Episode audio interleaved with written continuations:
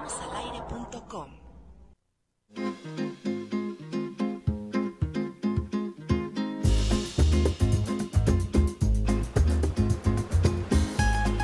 Son las 3 de la tarde con 5 minutos. Hemos iniciado esta emisión de al aire.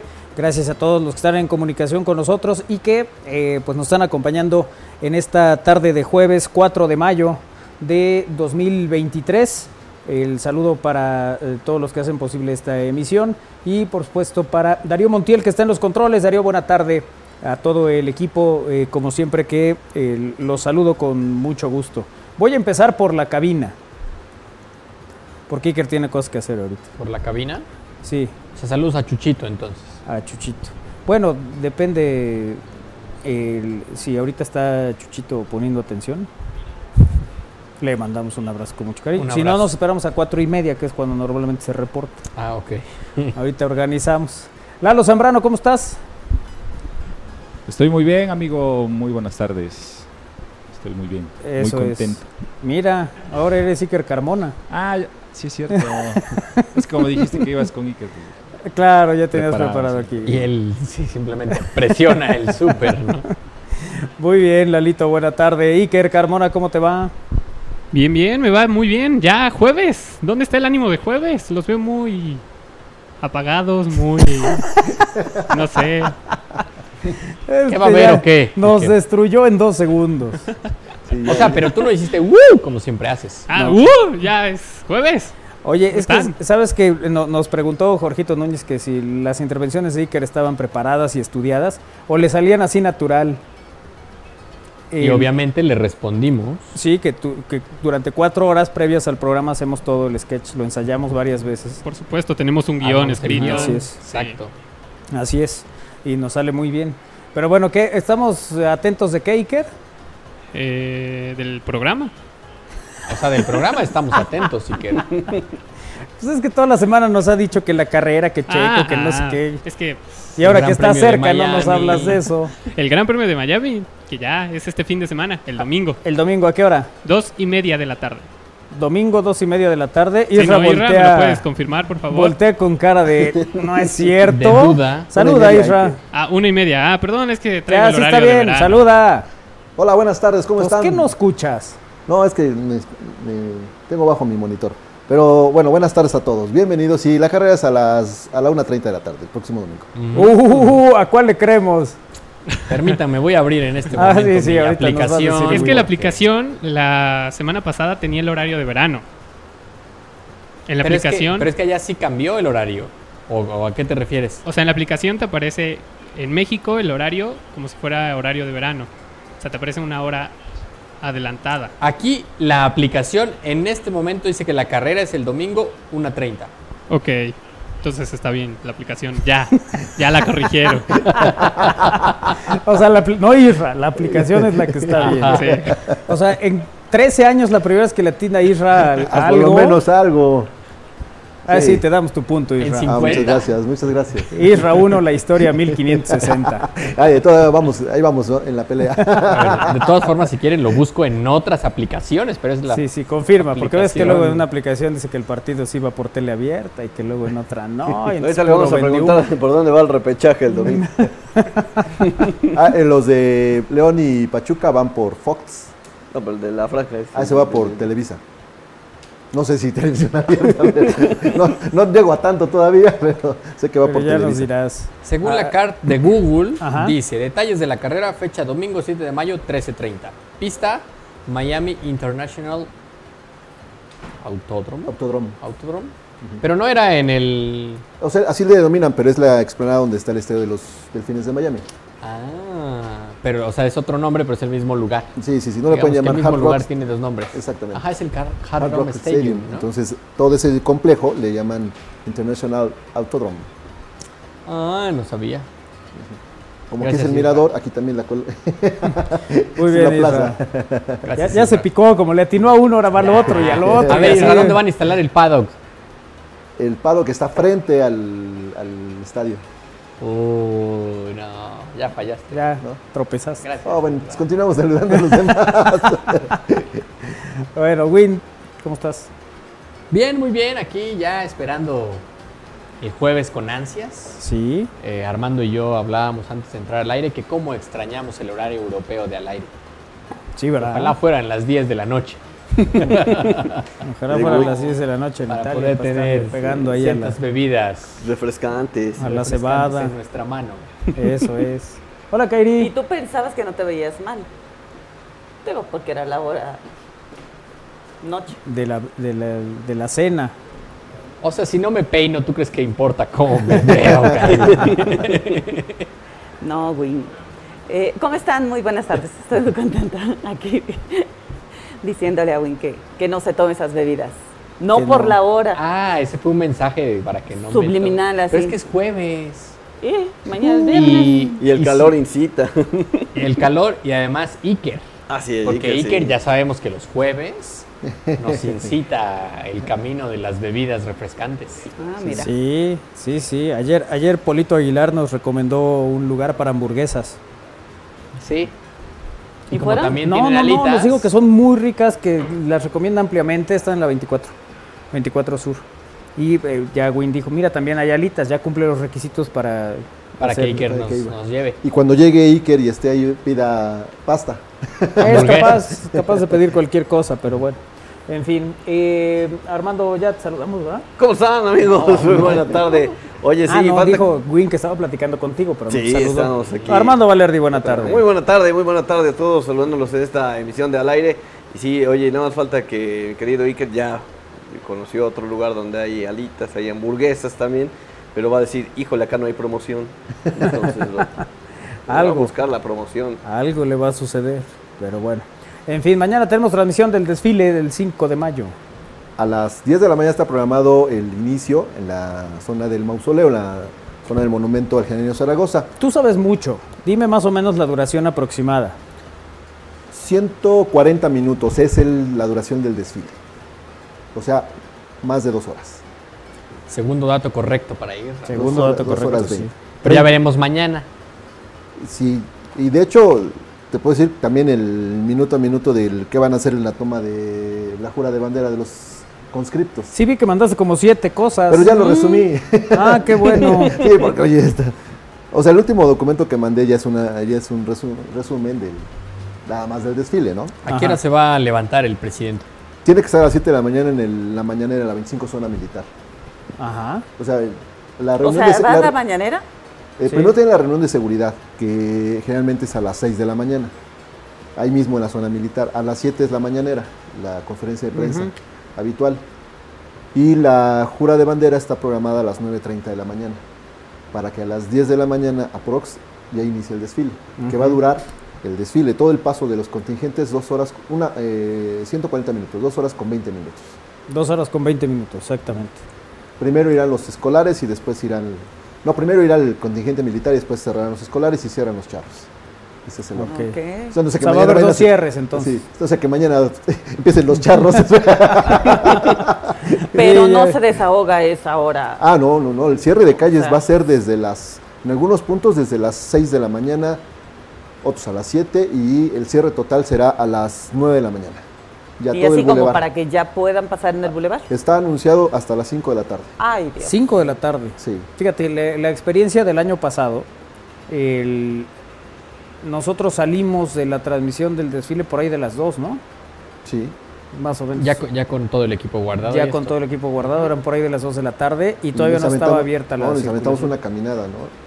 Sí, eh, sí, el, de hecho el bulevar lo abrieron hasta las 4 de la tarde. Isra caminó, Sí. le dio la vuelta. la manzana. no, fueron, ab- abrieron cerca de las 4 de la tarde. Sí, pero al final no nos aventamos una caminada, Isra. Ah, No, cami- sí. Sí. Digo, nada más, para mí caminar de la parte alta al... Ah, bueno, es una gran caminada, claro, son tres. Ah, pero sí No, porque yo llegué por el equipo. Exactamente. Sí. De hecho, Ah, el que caminó más fue Wink, él fue el entonces que- fue la, la antepasada ocasión, ¿no? Cuando sí tuvimos Sí. caminada hasta por Analco, ¿no? Ah, bueno, sí, sí, pero eso fue hace como tres años, sí, tienes razón. Habrá alguien que en el recorrido del desfile ponga sus piedritas como Isra para, Para saber por Para su dónde... lugar. no, pero ya está- dónde dar la vuelta, dónde empezar a saludar al estrado. No, pero ya están algunas, este, algunos módulos donde van a estar los, los que estén comentando la, el paso de desfile. Ah, muy bien.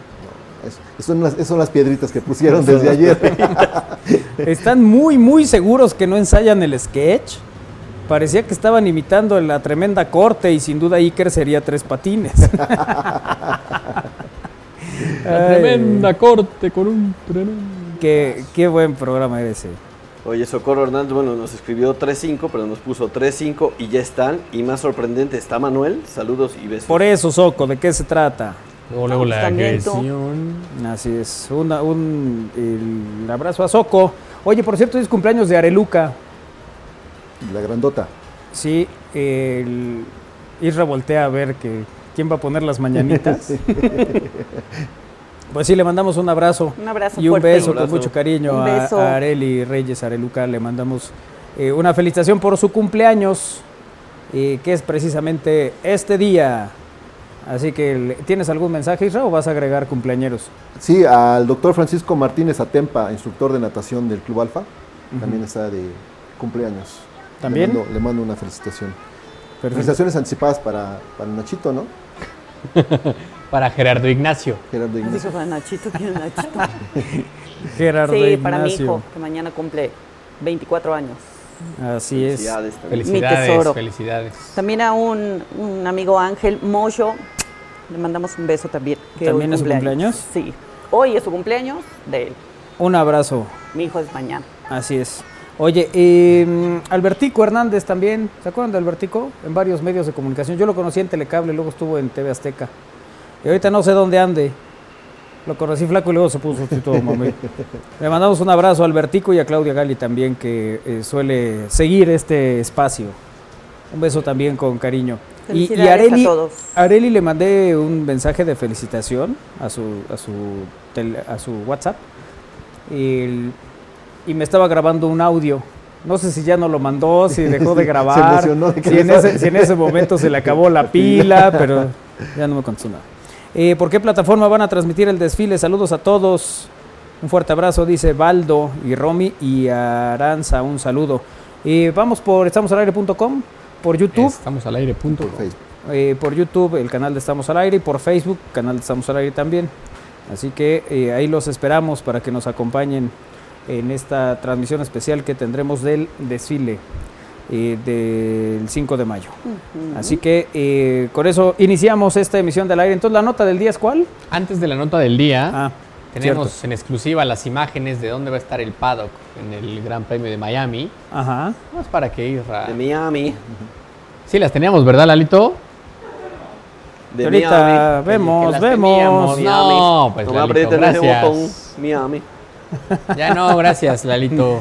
Miau. Bueno, bueno, Isra va a estar adentro del estadio. del estadio. Sí. No va a estar Entonces, en ¿por qué decías que enfrente?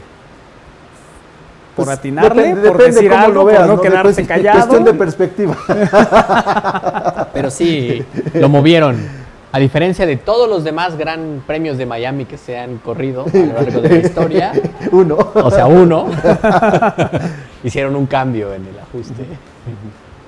Bueno, sí. ay, es, es que, mira, por ejemplo, entrar al paddock y este, al campo de los delfines, para los norteamericanos no tiene gran problema, ¿no? Lo arreglan en cuestión de días, Rapidísimo, ¿no? exacto. O sea, no es como el Estadio Azteca o el Akron o el Jalisco, que le pones un espectáculo y Ah, tarda sí. un año en arreglarse, ¿no? Y eso vemos. Sino aquí decidieron montarlo literalmente en la cancha, ¿no? Supongo que evidentemente preparan eso, Sí. supongo. Allá sí. Allá sí. Eh, El Chucky Lozano y el Napoli se coronaron en la Serie A tras igualar a uno con el Udinese en la jornada 33, partido que eh, se disputó este jueves. Así que el Chucky Lozano ya es campeón. De Italia. de Finalmente el. Nápoles. Tenían todo preparado el pasado domingo. Qué manera de echárseles a perder el, Sí, ya habían guardado el baloncito. el festejo, ¿no? Dicen que fue culpa de Memo, ¿no? Sí, fue cuando En se parte, enfrentaron en a. Memo Ochoa. Pues el- dicen, dicen. No sé, ustedes son los expertos en deportes. No, yo no me veo. En, en el 86, 87 por ahí le empató el Salernitana.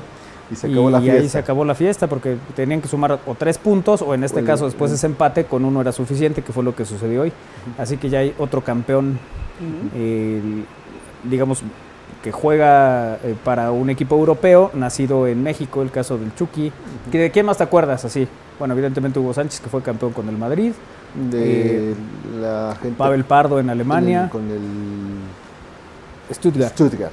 sí. ¿Alguien más con el PSV? Fue en, Eh, con el PSB fue ¿No fue el Massa? eh, bueno, el Maza también jugó allá, claro. eh, Ricardo Osorio también jugó allá. Salcido. eh, todos ellos en alguna oportunidad tuvieron eh, Rafa la, la- Márquez, la ¿no? posibilidad, Rafa, claro, con el Barcelona. Y así tenemos a varios jugadores. Bueno, pues se suma el Chucky Lozano. Eh, le mandamos un abrazo. Eric Gutiérrez era con Irving. el PSV. Ah, Eric Gutiérrez, claro que sigue jugando ahí. Este que el resumen, por favor, si no es Ah, molestia. No, no es molestia, con mucho gusto. Buenas tardes, ya ando por aquí pasando lista, dice Lica Riola. Abrazo, Lica Riola, gracias también por acompañarnos en esta emisión de Al Aire. Eh, Albertico anda en set, noticias. Eh, nos dice Fer Morán. Eh, anda ahí en set televisión, así que le mandamos un abrazo a Albertico. Layun. Eh, no, es Hernández, Albertico es Hernández. Ah, sí. no, Así porque aquí es. es que Layun fue de la primera liga del, con el Porto en el 2017-2018. Claro, con el Porto tienes toda la razón. También José Manuel Corona El Tecate, el Tecatito, sí. con el Porto también. Sí, jugaban juntos, de hecho, claro. Eh, ¿Quién más está Diego aquí? Reyes. Gudiño, ¿ya dijiste? Gudiño no, no, no. En Chipre, con el Apoel. A Diego Reyes sí ya dijiste. Ajá. Héctor Herrera. El HH. Ujú, Irving Lozano también con el PSV. Así es. Y el Napoli. Y el Napoli.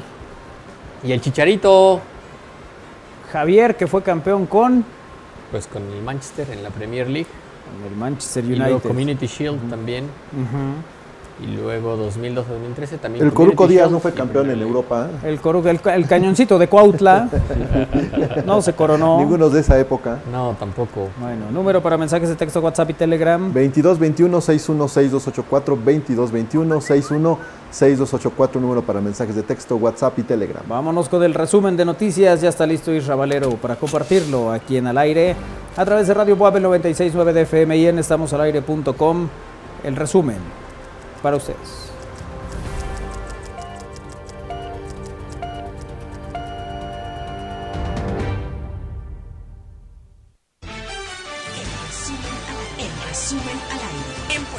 Todo listo para que este viernes se conmemore el 161 aniversario de la batalla de Puebla con el desfile tradicional, además de los espectáculos que habrá en la Feria de Puebla con la presencia estelar de Ricky Martin.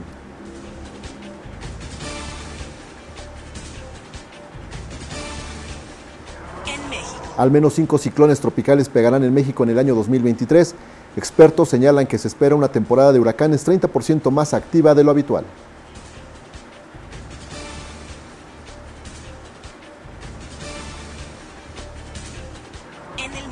Expertos de la Organización Mundial de la Salud evaluarán si dan fin a la pandemia del COVID-19. El director general del organismo ha dicho que espera poner fin a la emergencia internacional este mismo año.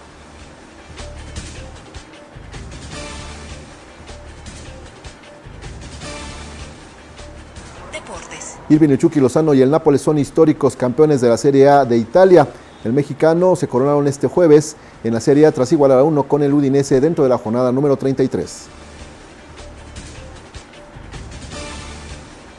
espectáculos, México celebra este jueves el día de Star Wars, estrenos de series, proyección de cintas, concierto sinfónico, exposiciones y hasta paletas con figuras de los personajes son algunas de las actividades por este festejo.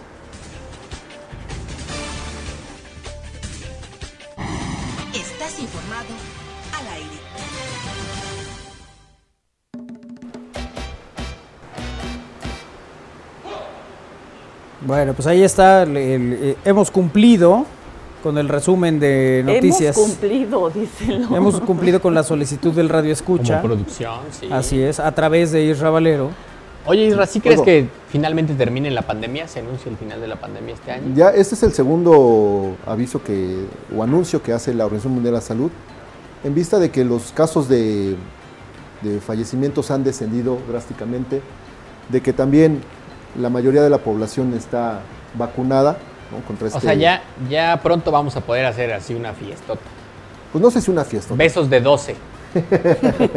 Podría ser, podría ser, pero, pero sí lo que ya, eh, el, el hecho de que la Organización Mundial de la Salud prevea que este de año ya se declare fin de la emergencia, pues va a pasar a ser una enfermedad eh, endémica que va a aparecer en determinadas estaciones del, eh, estaciones del año. ¿no? Exactamente, que de la cual nos vamos a, quizá nos volvamos a enfermar, pero ya no eh, tan graves en algunos casos como, como para fallecer. Y entonces tendremos que aplicarnos continuamente año con año esa vacuna, ¿no? Entonces ya tendremos como eh, año con año eh, que inyectarnos como lo hacemos contra la influenza o contra cualquier otra enfermedad, lo haremos contra el SARS-CoV-2. ¿no? Entonces, pues ya, ya- y el hecho de decretar el fin de la pandemia, pues ya elimina muchos protocolos que se implementaron hace, hace tres años, a estas alturas, ¿no? desde mayo de 2020. 2020 Cierto. ¿no? Oye, el, el clima para hoy 3 de mayo llega segunda ola de calor. El Servicio Meteorológico Nacional anunció el pronóstico eh, del clima para el 3 de mayo. Pues hoy es 4, ¿no? Digo, nomás por que espero hayan estado atentos. Pero sí se, sí se siente. Sí, sí, sí, Sí, se siente más calor, claro. así es. Bueno, el Eh, pronóstico para mañana es llovizna después del desfile. ¿eh? Llovizna después del desfile. Sí, ¿Qué dijo ayer, Isa? Que por la Porque tarde, ayer ¿no? ya nos había dicho que algo, pero yo no Sí, que recuerdo. mucho qué. calor, Ah, 27 sí. grados. Ajá. Y que ya iba a lo mejor a nublarse un poco más tarde, ¿no? Por ahí del... Que hasta dijo, no, al mediodía, pues a las 12 es el mediodía. 12 con uno y no veías claro. Sí. Pues el pronóstico que mañana es de que después de las 4 de la tarde hay un 40% de probabilidad de lluvia en la ciudad de Puebla Ajá. y vaya aumentando al 50% y a la hora del espectáculo de Ricky Martin un poco más. ah, no es cierto, no. Ya cuando esté Ricky Martin no, no hay probabilidad de lluvia. Ah, mira. Ah, va a estar Ricky Martín. Sí. Ah, sí, En la cierto. feria, claro. Sí, es el estelar para mañana. Si en la feria, güey, no crees que desfilando. Es que dije, lo vamos a ver ahí con garbo y gallardía. ¿A cuántos pasos por minuto, Isra? Eh, son 47 pasos por minuto. Eso. ¿no? Es lo que- Eh, tiene que hacer el movimiento en- de avanzar en una calle en menos de... ¿Estás seguro De que son minutos. 47? ah, es un poco más, ¿eh? Yo creo que debe, o sea, si, si 60 pasos por minuto es más o menos el, por segundo, ¿no? el claro, el pan, pan, pan. No, yo creo que sí, son pan, como pan, 70, pan. 70 pasos por segundo. Yo creo que es un poquito más rápido, ¿no? Sí, Y luego si los profesores te van carreteando, pues es un poco más. Pues ¿no? más. Sí, porque luego se hacen los, los espacios y entonces los profesores dicen, avancen, avancen, o con un silbato ya empiezan a corretear a los, a los alumnos. Y ya Armando ya está preparándose para el día de mañana, va a estar en una Eso veo, descubierta. va a traer su bastón. Sí. Bastoneras, Así es. bastoneros. Mira. Unos pompones. Yo sí Oye. quiero llevarme la fanfarria. ¿No? ¿No tendrán una por ahí? Que me presten. Una ¿Será? bubucela. Una bubucela, aunque sea. Mac Beatriz dice, excelente jueves retro, muchachos. Un abrazo. Saludos, Mac Beatriz. Gracias también por estar en contacto con nosotros en esta emisión de Al Aire. eh, y a todos los que están en comunicación a través de las distintas vías que tenemos a su disposición. Hoy eh, tendremos eh, el jueves retro, como solemos hacer. Hoy me preguntaba por la mañana, don Ricardo Hernández Parza, me dice, ¿cuál va a ser el tema del retro? Eso, es- ese es un misterio que resolveremos más tarde. Ya no les vamos a decir. Así es. Y ay, le dije que íbamos a tener una, una entrevista, pero la tenemos la próxima semana, no es, no es hoy. Eh, saludos a José Luis. Eh, Saludos. Dice José Luis que qué hay de la caída de los servicios de las telefónicas, porque es una llamada y no entra. Pon un letrero que dice servidor inaccesible. Eh, a ver, ahorita. Sí, yo hice un par de intentos eh, con números que decía que terminaba la llamada, error o alguna cosa así. Eh, pero en otras. A otras personas sí entraba la llamada sin Creo que sí fue una compañía la del... Ujú, ¿Del problema? La de la falla. ¿La del globo? Parece que sí. Sí, dicen que fue la del globo. ¿Sí? Bueno, vamos a pausa, regresamos, es al aire.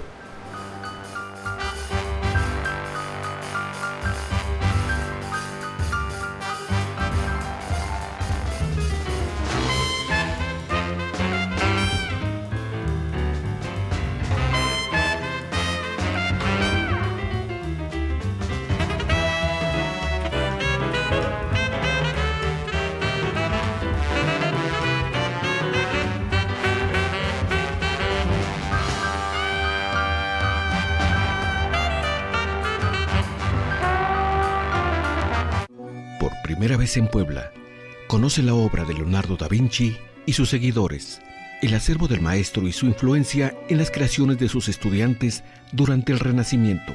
Visítala hasta el 11 de junio. Centro de la Cultura y los Saberes del Edificio Carolino, Benemérito Universidad Autónoma de Puebla.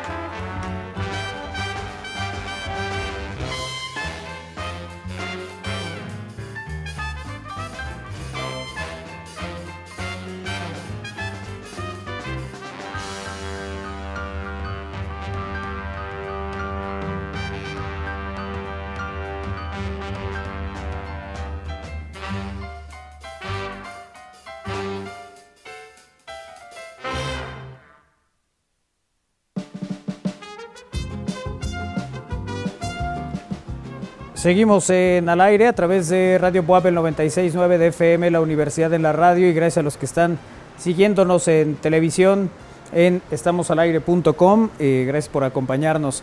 Vamos primero con qué? ¿Sí? Nos, nos- nos arrancamos. bueno, pues vámonos eh, con la sección de Tony, con la sección de Tony Flores que ya está listo para compartir con nosotros en esta emisión de Al Aire. Eh, adelante, Tony. Hola, ¿qué tal? Manuel, Kairi, Armando, Isra, Win y a los Lalitos y a toda la banda que está por allá en Estamos al Aire en, a través de 96.9 FM y en estamosalaire.com. Eh, pues nada, un jueves más, un jueves más para, para platicar. Y el día de hoy yo les quiero, eh, estoy, estoy muy contento porque justamente uno de los estados que más admiro y que más, que recientemente tuve la oportunidad de, de ir por primera vez además, es Aguascalientes. Y pues resulta que me voy enterando que justamente este año ha sido eh, distinguido como la capital americana de la cultura. Y ustedes saben, pues bueno, que en este programa somos eh, muy eh, fanáticos y promotores de la cultura. Y para hablarnos sobre este distintivo de capital americana de la cultura, ¿qué es esto? ¿Cómo se come? ¿Qué va a haber? ¿Qué actividades? Todo, toda esta parte. Nos acompaña el director del Instituto Cultural de Aguascalientes, él es Alejandro Vázquez Zúñiga. Alejandro, ¿cómo estás? Bienvenido. Hola, muy buenas tardes. Muchísimas gracias por el espacio, Tony. Muchas gracias a ti. Eh, a ver, sabemos que allá en, en- en Aguascalientes pasan muchísimas cosas. Eh, tienen, eh, pues obviamente destaca lo que es la Feria de San Marcos, tienen por ahí unos buenos vinazos, tienen el tema de la Catrina, tienen un montón de eventos, pero eh, eh, antes de pasar como a este tema, quisiera que nos platicaras puntualmente el tema de Capital Americana de la Cultura, cómo lo obtuvieron, de cuándo a cuándo es, en qué consiste este nombramiento. Mira, yo, yo lo veo, hay como, yo creo, tres ángulos distintos que esto tiene. El primer ángulo, digamos, que para mí, eh, como es, es, es un tema que está acotado a, un- a una contingencia, es ah, un reconocimiento que hace una organización civil que pertenece este, a, a- a la Organización de Estados este, Americanos y tal. Y esta empresa, esta organización civil, este, tiene sede en Barcelona y lleva muchos años dedicada a hacer esta distinción a partir de ciertas observaciones que hace sobre la vida cultural que tienen diversos territorios, porque pueden ser municipios, este, ciudades, eh, alcaldías, estados, en el caso de Aguascalientes, regiones. Entonces, es una, una distinción que da esta organización civil, eh, que es el Buró de Capitales eh, de Cultura, el Buró de Capitales Culturales, y que nosotros hemos sido en suerte distinguidos porque han pensado que con el expediente que se mandó, que reuníamos las características eh, que ellos necesitaban y les llenaban, digamos, el ojo para hacer esta distinción. La segunda forma de verlo, que, que me entusiasma aún más, es la, eh, el, tener una mirada de un externa a ti y, que te, y que cuando nosotros nos, nos mandaron el formulario, eh, ir descubriendo en este formulario eh, como la, hacer el recuento de cuántas eh, en- entidades vivas, históricas, patrimoniales, tejen la historia cultural de Aguascalientes, ¿no? ¿Cuántos son los recintos culturales que tenemos? ¿Cuántas son las fiestas patrimoniales que tenemos? ¿Cuáles son los artistas distinguidos de nuestro estado, de nuestra historia? Y la tercera cosa es que es una distinción que aunque provenga de la iniciativa, mm, digamos, privada, y aunque, y aunque sea un, un asunto de, de- de un trámite este, a, a cual diversas entidades pueden tener acceso, es que yo creo que nuestra historia cultural, como tú ya hiciste favor de mencionar, es una historia cultural muy rica. Es de Aguascalientes, Guadalupe Posada, el grabador que hizo famosa probablemente la imagen más reconocible de la muerte en el sentido mexicano en el mundo, probablemente junto con Frida Kahlo son los dos grandes iconos reconocibles como mexicanos en el resto del mundo. Es de Aguascalientes, la cuna del nacionalismo. eh, aquí los propios y los ajenos, los oriundos y los bien recibidos, han forjado grandes carreras eh, artísticas. eh, F. Contreras, Manuel M. Ponce, López Velarde, Saturnino Herrán, todos ellos forman parte de la rica historia que tiene Aguascalientes. Saturnino, el más mexicano de los pintores y, el- de los pintores, el más mexicano. Eh, es de Aguascalientes el modelo de casas de cultura que en el país y en más allá del país se utiliza, creado por el poeta Víctor Sandoval. Es de Aguascalientes la Gran Feria de San Marcos, que está a punto de cumplir 200 años. En- dentro de, estamos en la última década para llegar al bicentenario. Es de Aguascalientes la Soberana Convención Revolucionaria. Fuimos el centro del país por unos días. Eh, todo se congregó aquí en esas semanas. Tuvimos un presidente electo que salió de esta convención. Aguascalientes tiene rica vida. Fuimos el centro de los talleres del ferrocarril. Aguascalientes tiene una rica vida patrimonial, histórica, cultural. Y, y nos parece, pues bonito, ¿cómo no, no? Que una organización civil del otro lado del charco, como suele decirse coloquialmente, piensa en Aguascalientes como este estado rico en tradición y cultura y nos honra mucho, pero más allá de, de la mirada externa, la propia forma en que nos hemos descubierto en estos meses nos llena de mucha emoción. Oye, y más allá de eh, todo esto que ya es como, pues obviamente es el patrimonio, ¿no? Tal cual. eh, están surgiendo nuevos eventos y ustedes están activando nuevas, eh, nuevas cosas, ¿no? Por ahí andaba viendo de el tercero Festival de Jazz, Festival de Canto Perístico, van a tener un montón de, de cartelera, ¿no? Esto va a ser a lo largo de todo el año. ¿Nos puedes platicar algún, ah, quizás los más importantes, ¿no? Porque creo que no nos va a dar todo el programa para hacerlo, pero quizás los más importantes que vayan a tener para este año.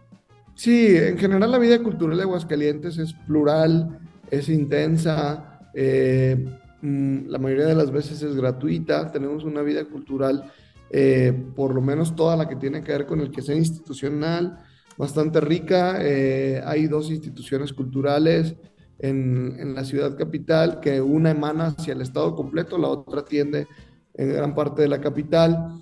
Y tenemos, bueno, momentos claves, un momento clave en orden cronológico del año es la Feria Nacional de San Marcos, en esta feria que se aproxima eh, a, vivir sus días más intensos, estamos en, la, en, la plena, en el pleno festejo de la feria eh, vamos a tener mmm, entre las organizaciones culturales de Aguascalientes, este, el Instituto Municipal de Cultura y el del Estado, más de mil eventos culturales en, 23, en estos 23 días de feria. Tenemos el premio de poesía más importante del país, el premio de poesía Aguascalientes. Tenemos un, encuentro eh, de arte joven que tiene un premio de, de, adquisición que también es el más importante de su tipo y pues un montón de espacios, un montón de foros en donde son representados, por ejemplo, en esta ocasión más de siete países diferentes, siete países diferentes, eh, muchos géneros distintos, muchas disciplinas distintas. Luego otro momento es el que mencionabas tú, que tiene que ver con todos los festivales de verano, un festival de música de cámara, de canto perístico, un festival de, de marionetas, de danza, eh, de danza contemporánea. Y el tercer momento, que para nosotros es como muy importante, aunque yo insisto que tenemos vida cultural muy rica todo el año, es el Festival Cultural de Calaveras, que es el primero en su tipo en el país. ¿Cómo no iba a ser sino de aquí, donde es, que es la cuna de Guadalupe Posada? Y, este, y eso se celebra como, como es evidente, como corresponde a finales de octubre para llegar al pleno 2 de noviembre con el gran eh, desfile de calaveras y es, digamos, el tercer momento cumbre de la vida de la vida de, este instituto, aunque todo el año tenemos muchísimas actividades en la, las eh, diversas casas de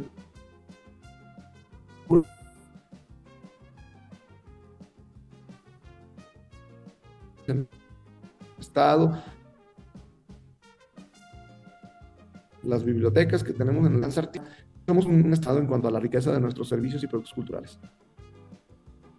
Gracias. Oye, y este um, se cortó tantito ahí, pero creo que sí alcanzamos como a, a, a entender esta, esta idea.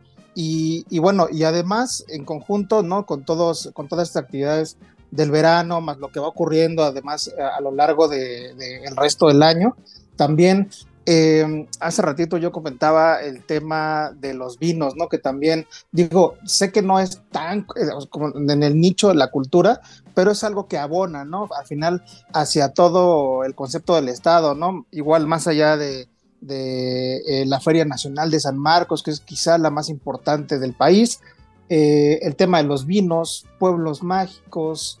no, no, me parece muy pertinente tu pregunta, porque yo sí creo que, a ver, yo, primero, yo soy un, un absoluto, este, me engroso las filas de los que creen que la cultura debe de, mirarse sin distinciones sobre esta como cultura y bellas artes, cultura y alta cultura, cultura y museos, no, todas las expresiones identitarias este, que tienen una, un espíritu estético deben de entenderse como cultura. Estoy a favor de borrar todas estas líneas. Y ciertamente Aguascalientes fue en la primera mitad del siglo XX una potencia en, en, en la producción de uva, eh, tanto uva de mesa, como uva generosa, como uva para vinos. Y hemos retomado esta vocación a principios de este, de este eh, milenio, hemos retomado esta vocación y ahora Aguascalientes cuenta con 60 etiquetas diferentes de vinos de verdad tenemos vinos muy buenos, están ganando competiciones, están trayéndose medallas este, de las competiciones internacionales. Y hay también, como no, una cultura pues eh, naciente, aún en desarrollo, pero una cultura de, la apreciación este, pues, de los productos, digamos, eh, vinícolas, ¿no? Hay una apreciación también estética y además va emparejada del turismo que eh, Aguascalientes esté mo- está tomando en este momento un plan de, de- de destino, de, de- de- de poder ser un destino turístico que se llama Viva Aguascalientes, que tiene cuatro ejes importantes y que engloban todas las formas de turismo a las que queremos llegar, ¿no? Turismo de placer, digamos, conocido más este, generalmente, que va muy emparejado con el turismo rural, que aquí en Aguascalientes hay posibilidades de hacer turismo rural y de aventura. También tiene una segunda parte que es el turismo deportivo, es de hecho el turismo que más eh, eh, de, de rama económica genera es el turismo deportivo en Aguascalientes.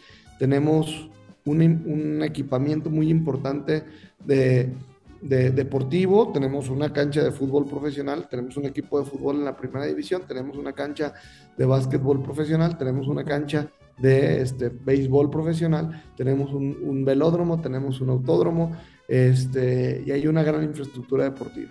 Y luego, llevo dos. Y luego el turismo de, de convenciones, de, el turismo, hay, una, hay un buró de, convenciones y de visitantes y finalmente el turismo cultural. Entonces son las cuatro grandes áreas que impulsan este, este proyecto destino que es Viva Aguascalientes y por supuesto que nos gusta que se borren las fronteras, que se desdibujen las fronteras culturales de placer, deportivas, porque siempre buscamos darle un enfoque integral a cada una de las áreas de turismo que se están promocionando.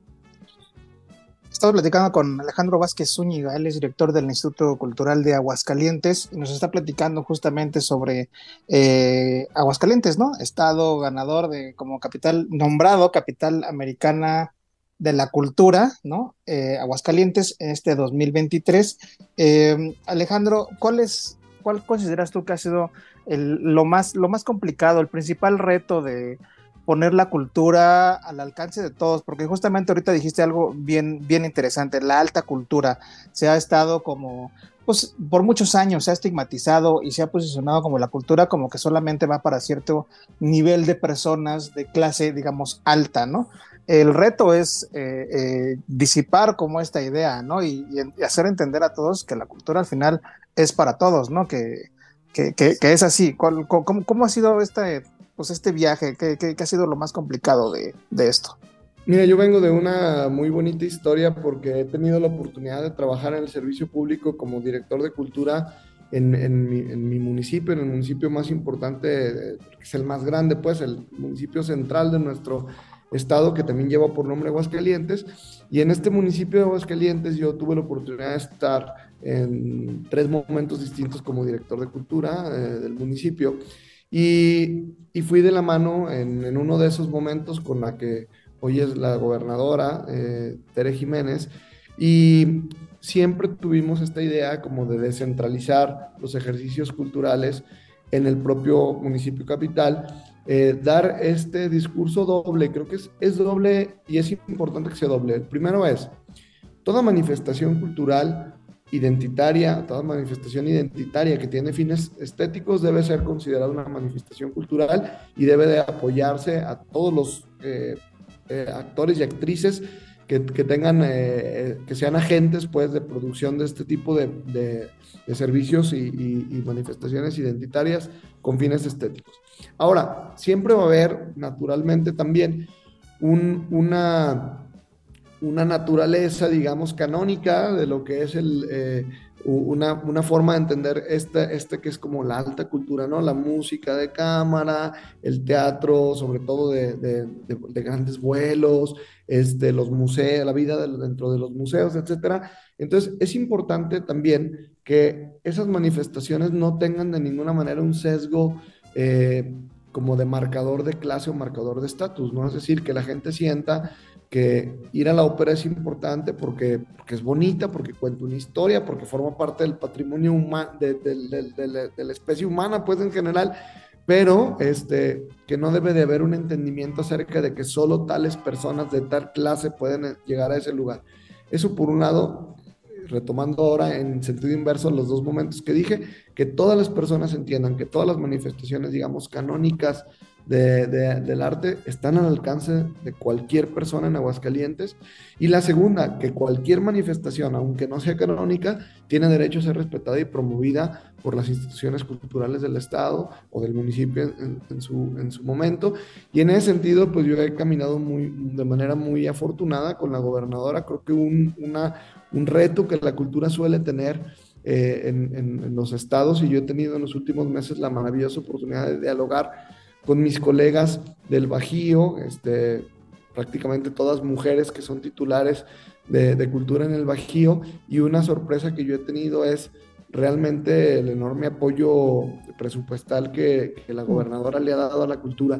Suele ser un momento fuerte con el que solemos chocar en la administración pública y acá hay un apoyo importante y creo que eso, eso eh, pues va en bien de que haya una vida cultural rica y sobre todo que las y los artistas puedan tener una remuneración eh, profesional acorde a sus esfuerzos para generar servicios y productos culturales.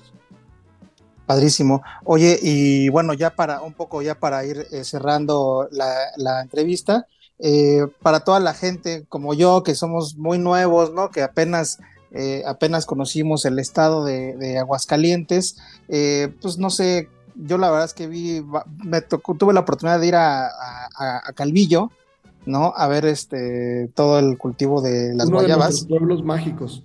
Sí, que es maravilloso.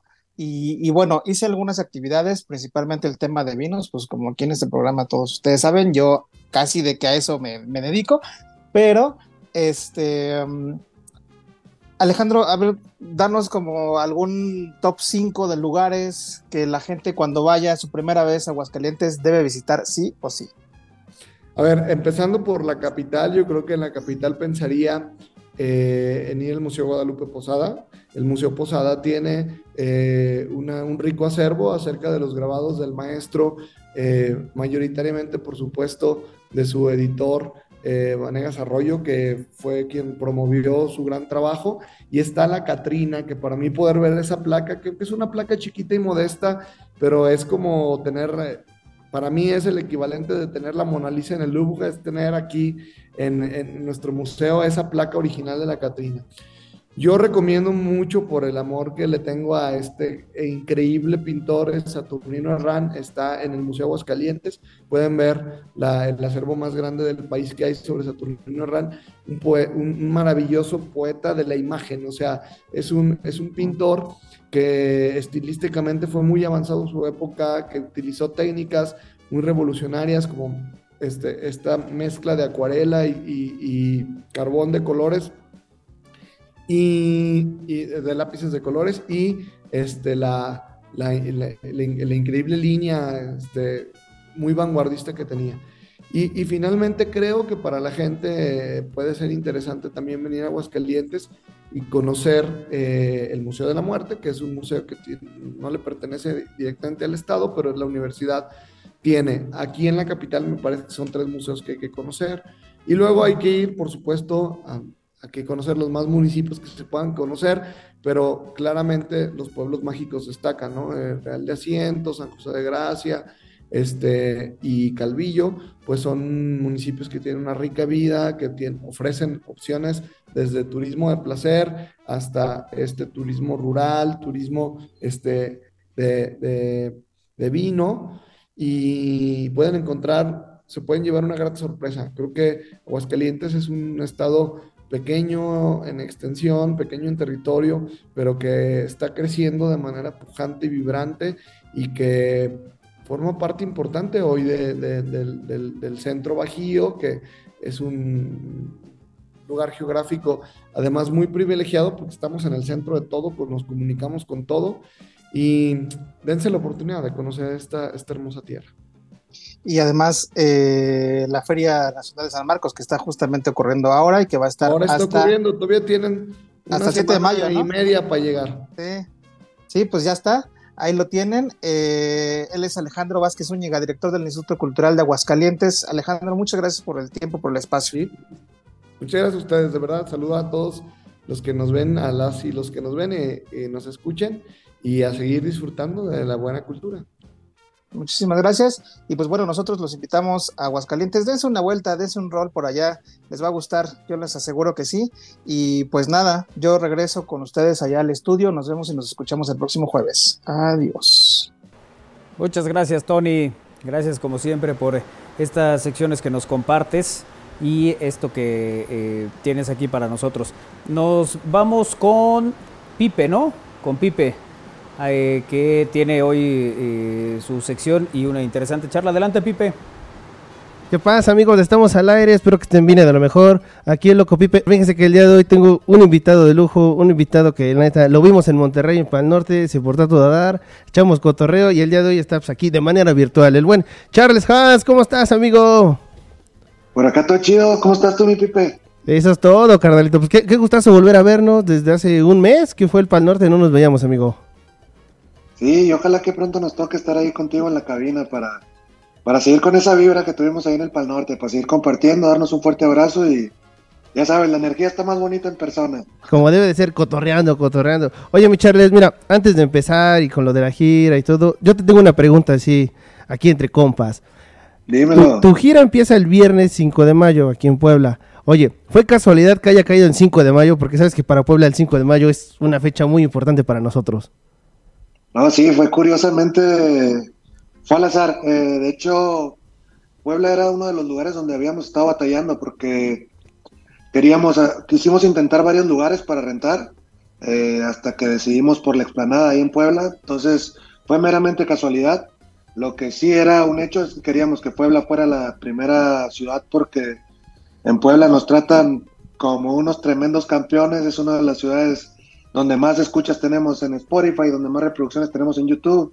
Si algo fue adrede, fue empezar en Puebla. Más la fecha creo que sí fue mera curiosidad. Sí, o sea, es lo que te preguntaba porque sí, en 5 de mayo, que es una fecha importante para nosotros, y que en 5 de mayo es cuando, bueno, varios artistas de otros géneros se presentan, pero tú vas a estar presente el 5 de mayo, y la neta, qué chido, y Puebla es pues, una ciudad que los quiere, yo, yo te quiero, la neta, antes de, pues, de entrar aquí al artisteado, yo ya escuchaba tu música, y te digo, yo ya había ido a una firma de autógrafos, a cotorrear, y todo eso chido, al beat, cuando venías al beat, llegaste a venir al beat, llegaste a venir a... Claro, varias veces. Sí, varias veces ahí, y pues, rifado. Pero ahora sí, mi Charles. Sí, Oye, dímelo, pa. a ver, antes igual otra cosita. Sé que hoy sacaste tus, últimas tres, tus tres rolas ya de- del disco. Con eso ya completamos todo, ¿verdad, amigo? Eh, bueno, solamente falta este jueves. Se libera todo el disco, pero con un regalito para nuestros fans. Eh, He visto por ahí que mucha gente se graba cantando nuestras canciones, eh, gente que hace sus propias versiones de nuestras rolas. Entonces, el jueves se vuelve a liberar todo el disco, pero acompañado de las nueve instrumentales. Ahí para que la gente haga lo que guste con ellos, los que las quieren tocar en karaoke, los que las ponen en la perita, en la Oye, carne asada, chido. eh, la gente que quiere hacer sus propias versiones de nuestras rolas. Entonces, este disco viene con eso diferente a discos anteriores de nosotros. Este jueves se vuelve a liberar los nueve tracks más las nueve instrumentales eh, de uso libre para que la gente haga con ellas lo que se les antoje y Para que hagan los y TikToks. dando difusión a este material. Exacto, para TikTok, para plataformas, para lo que quieran. Oye, está chido. nu- Nunca había visto, bueno, un, que un cantante sacara sus propias rolas, pero para que las saquen en karaoke. Así que para los DJs, de hecho ya voy a jalar tus rolas, porque yo también soy DJ y luego me piden karaoke y si me piden ya las voy a poner. Yo encantado, pa, ya sabes, ahí intentamos dejarlo ahí con la máxima calidad, les dejamos los arreglos musicales, eh, trombones, trompetas, saxofón, acordeón, pianos, todo eso lo dejamos, solamente eliminamos como mis voces realmente para Ajá. que la gente haga literal sus propias versiones o, o que le den otra otro estilo a, la- a estas que, que- que ya son las existentes del disco, así que ojalá que la gente se anime a escribir sus propias rolas o, o a cantar a su manera nuestras, nuestras letras, vaya. Yo, creo que la gente sí lo va a hacer, mi amigo. Oye, lo que me llamó la atención de estas nuevas rolas son las colaboraciones. Bueno, ya había escuchado la, de la que sacaste con Nunca Jamás. Ahí la neta fue una, híjole, los ingenieros o quien, ha- quien haya hecho esa combinación, quien les creó la idea, que, que neta, qué chido, eh, la neta, like para esa persona. No, no sé quién, lo, quién los unió para colaborar, pero la neta se la rifaron con esa rola. Las mezclas de, de, de Nunca Jamás, que son rock agropecuario, como les dicen, y tú con tu hip hop, ah, chulada, ¿eh? Sí, fue una locura ahí eh, encontrar como un punto medio entre, entre los dos. Sin embargo, creo que a pesar de que ellos están como más hacia el rock y nosotros más hacia el hip hop, creo que eh, los dos proyectos utilizamos muchos sonidos mexicanos. En mi música siempre vas a escuchar guitarras y trompetas, Exacto. cada una acompañada, pues depende del estilo que le queramos dar. Y pues nunca jamás igual, como ellos se hacen llamar, una banda de rock agropecuaria. Entonces, como mucho sonido mexa también. Entonces dijimos, el punto medio va a ser ni rock ni rap, vamos a los sonidos mexicanos. Eh, obviamente a nuestra manera de interpretarlos, porque sabemos que cada uno es fuerte más en su género que en el, que en el género regional urba de mexicano. Entonces fue nuestra manera de interpretar algo hacia ese ritmo, hacia ese estilo. Y como tú dices, salió una mezcla ahí bastante bonita y una mezcla que, que creo que la gente ha disfrutado bastante. Y, y algo muy curioso, siento que esta canción le gustó más a la gente eh, más cerca a mi edad, la gente entre los 28, los 35, 40 años.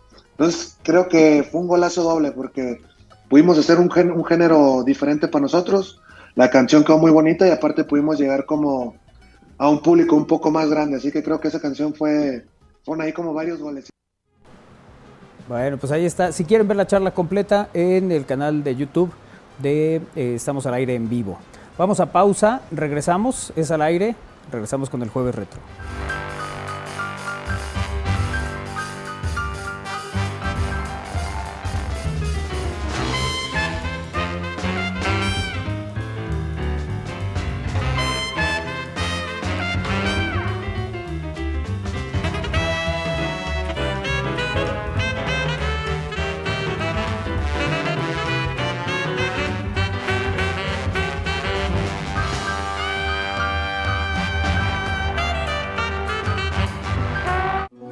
Primera vez en Puebla, conoce la obra de Leonardo da Vinci y sus seguidores, el acervo del maestro y su influencia en las creaciones de sus estudiantes durante el Renacimiento.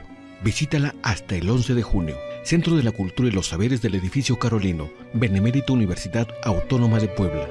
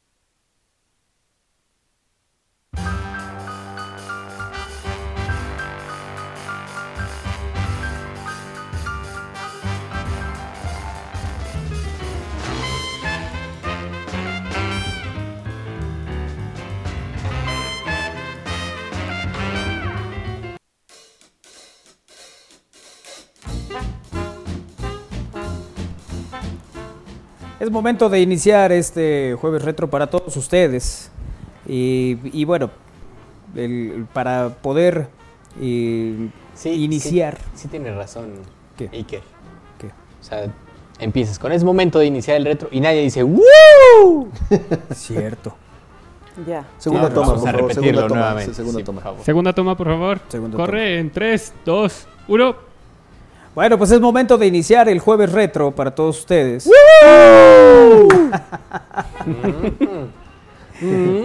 Y ahora empezaremos por darle definición al tema. ¿De qué se va a tratar? ¿Qué vamos a compartir hoy en el, en el jueves retro, Win? Eh, tú defínelo y yo leo la definición.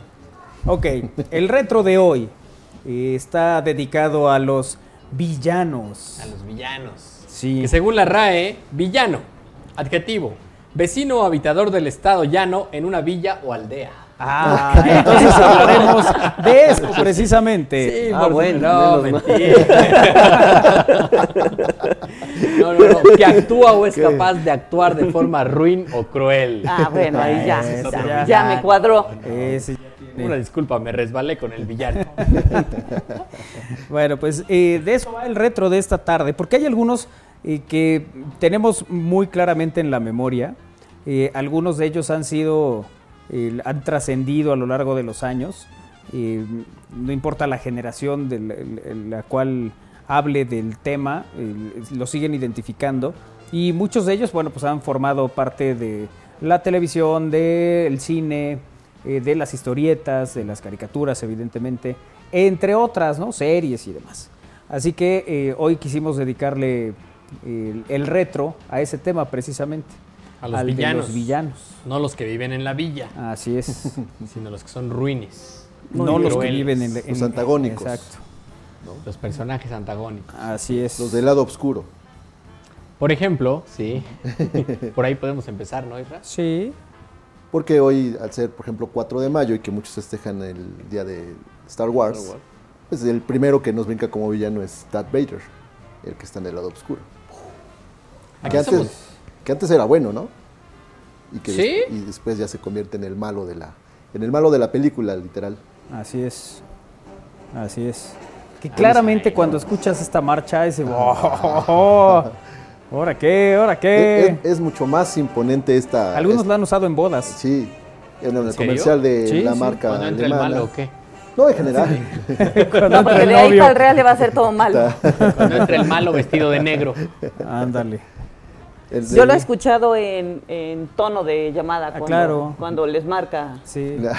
Sí, normalmente es que ¿quién te está llamando? No, pues es mi esposo o es mi esposa y tú, tú, turú, tú, turú. No, no, no, ¿Hay gente que hace eso? Sí. Sí, sí, sí. Poder de la fuerza. Y, ¿Y los- sí? Ridículos. Porque en ese momento contestan. Y aparte viene con todos los Stormtroopers.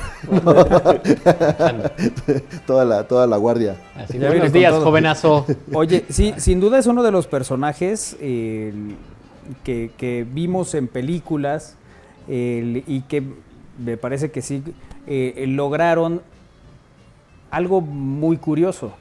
La, la venta de- del casco, de, de todo lo que implicaba la espada láser del color, de Darth Vader, todo, fue de lo que más se vendió. Casi, casi a la altura de los buenos de la saga, ¿no? El- que, que eso siempre... O sea, es que eh, al final es un personaje muy importante a lo Sí. largo de todo el universo de, Sí, de Star Wars, ¿no? Sí. De la Guerra de las Galaxias. sí aunque creo que lo, lo que tiene también es que no es... el, me parece que de estos personajes que más allá de, de que pues, no son los buenos de la historia, creo que tiene muchas cosas que lo vuelven muy atractivo. La, sí, la vestimenta, la, la presencia, cómo es que se, es el comandante lado La oscuro. altura, la Sí, voz, La voz, cómo se la... la respiración. Exactamente. Le la falta una capa. coma a ese super, Lalito. Ahí te encargo. Ahí está ya, mira. No, le falta una coma. ¿Ah, sí? Eh, Darth Vader. yo sí creo que, por ejemplo, Darth Vader, sin duda, es el villano más famoso que existe. ¿No? O sea, No, lo, pondr- el- lo pondrías a la en la altura... faz de la Tierra. ¿Lo pondrías por encima de Le Coloco, por ejemplo? Ah, porque le coloco sí a un villano. Coloco era muy malo. Por arriba de Zork, que es el villano de Toy Story. Del villano el papá de... reventón. Del villano reventón, por ejemplo. Oye, pero por ejemplo, en las películas, que, digo, están las clásicas de ya de los 70s, 80s, Ajá. ¿no? Y cuando hicieron esta, digamos, eh, que eran las precuelas supuestamente. Las otras sagas, Y, ajá. y Los episodios. Realmente te, te sorprendía cuando aparecía Darth Vader. Como que es una figura icónica de esta, de esta saga, ¿no? Sí. Yo, yo, por ejemplo, yo no soy fan de Star Wars, del universo de, Sí, sí. de Guerra de las Galaxias. Yo medio le, digamos que empecé a verlo solo a partir de la era Disney, porque al final cada una de las películas de la era Disney tienen un inicio y un final y uno puede verlas sin necesidad de chutarse todo el universo. Claro. Aunque alguna vez Sí, eh, te- sí te- le dediqué un par de horitas al universo de Star Wars. al universo de Star Wars, Sí, sí, Isra. sí, sí, sí. Sobre todo el episodio de, de- Nada de, Cuando de la princesa Leia, ¿no? no. cuando congelan a Han Solo. No, pero, pero sí, yo, yo no, pero sí creo que, que Darth Vader es un gran villano. A mí Sí, nunca, sí, jamás sí. en la vida me ha llamado la atención ninguna Nunca de te esas. atrapó Star Wars. Fíjate que, sí. A- a- Capitán a- Spock. creo que tiene que ver también con la, la generación, ¿no? Creo que Star Wars eh, representa también, eh, eh, aparece a finales de los 70. Entonces, eh, de ahí la construcción, lo que se va haciendo de los, en las propias películas y en los episodios y demás, eh, sí atrapó a varias generaciones. A mí todavía me tocó comprar los muñequitos y las naves y esas cosas. El alcohol milenario. El halcón milenario y tal. Porque además han sido varias las compañías que han eh, producido esos juguetes. El- y, y bueno, tienen ciertas diferencias. ¿no? Lili Ledy, ¿no? Esa fue una, claro. Claro, y, y varias eh, que a lo largo del tiempo estuvieron, eh, bueno, incluso hay por ahí la historia de una compañía que no tenía, Ledi que no tenía mucho éxito y que a partir de ese, eh, de haberse quedado pues con la venta de estas, de estos muñecos también creció de manera considerable. Y, y, bueno, Darth Vader decimos que es el como que uno de los villanos más representativos de toda la industria. Sobre todo creo que hay una frase contundente, Isra. Yo soy tu padre. ¿Con quién? Yo soy tu padre. es una frase que solo se interpreta de una manera en la Sí, película. Y le puedes dar esa- esos tonos, ¿no? Pero dila en cualquier tu- otra circunstancia y puede Sí, sí, sí. representar yo Sí, sí, soy sí, porque si lo dicen mm, en un alcoholímetro, los van a zarandear. Sí, sí, No, ahí sí, dices güey. el tú no sabes quién soy yo. O en, o en una taquería Bueno, que, o sea, que no sabes llegues, quién soy, soy tu padre. Ya viene. Yo soy tu padre. Sí, creo que también es una de las frases que han quedado ahí en el eh, en el recuerdo, ¿no? De, Que mucha de gente ocupa y dices, ah, Sí. o sea, Soy tu padre. ah, no, no se ríe, No, no ¿verdad? ría. No, No, no, nada no, más se no escuchaba se la respiración. Porque luego es una de las características de los malos. La risa. La risa. La malvada. ajá. No sé de qué se reían, si su maldad era, les alcanzaba para. Los, les provocaba eso, ¿no? Una risa. Villanos, O sea, eh, los malos, Ajá, brujas, sí, ¿no? sí. ¿Hasta dónde?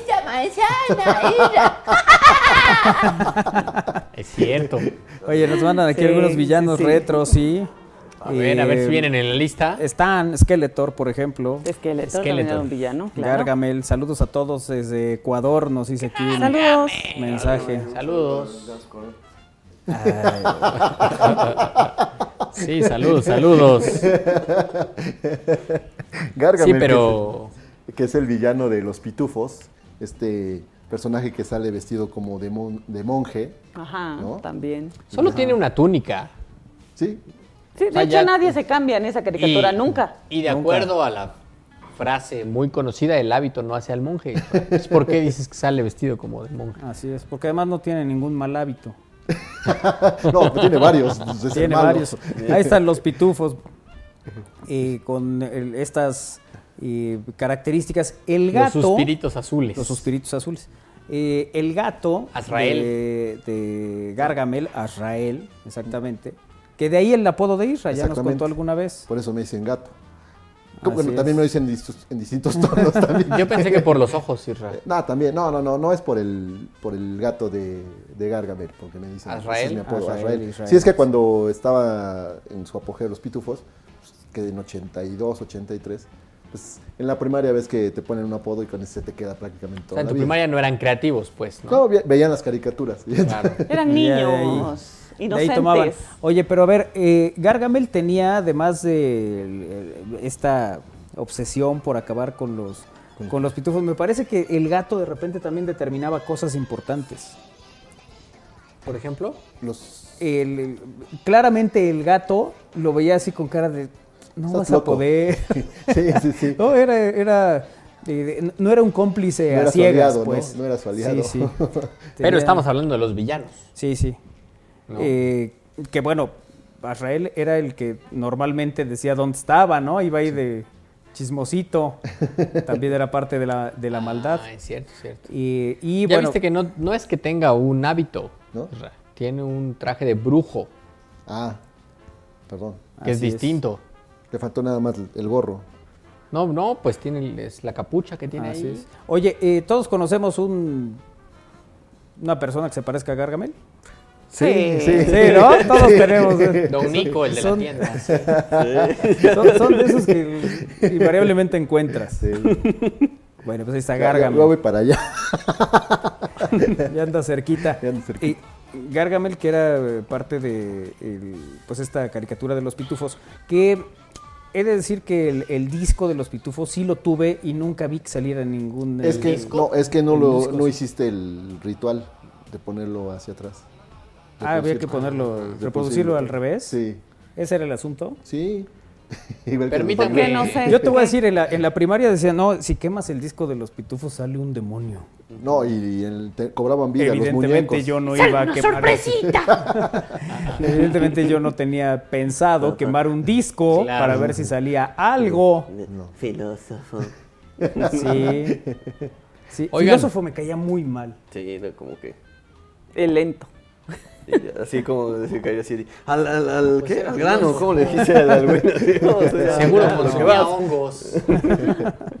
Vivían en honguitos. Por Sí. eso, ¿no? Vivían en honguitos los pitufos. Permítame disculparme con Isra. Sí. Gargamel sí era un monje. Gargamel es un monje expulsado de su orden debido a que practicaba la magia negra y su intención de enriquecerse mediante la alquimia.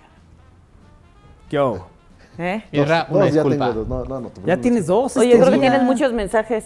1822. Contra dos. Contra Ah, ya voy dos, vas menos, bien. Ah, Ay, gracias a José Luis, que está también aquí en comunicación.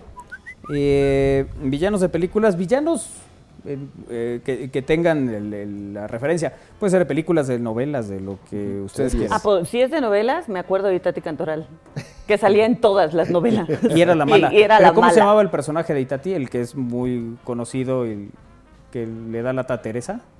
No, ahora No, Teresa. es que es otra novela. Fíjate, pues también sale Itati. ¿no? No. Ah, pues ya, ahorita le hablamos a Gilberto. No. O sea, la del meme es lisiada.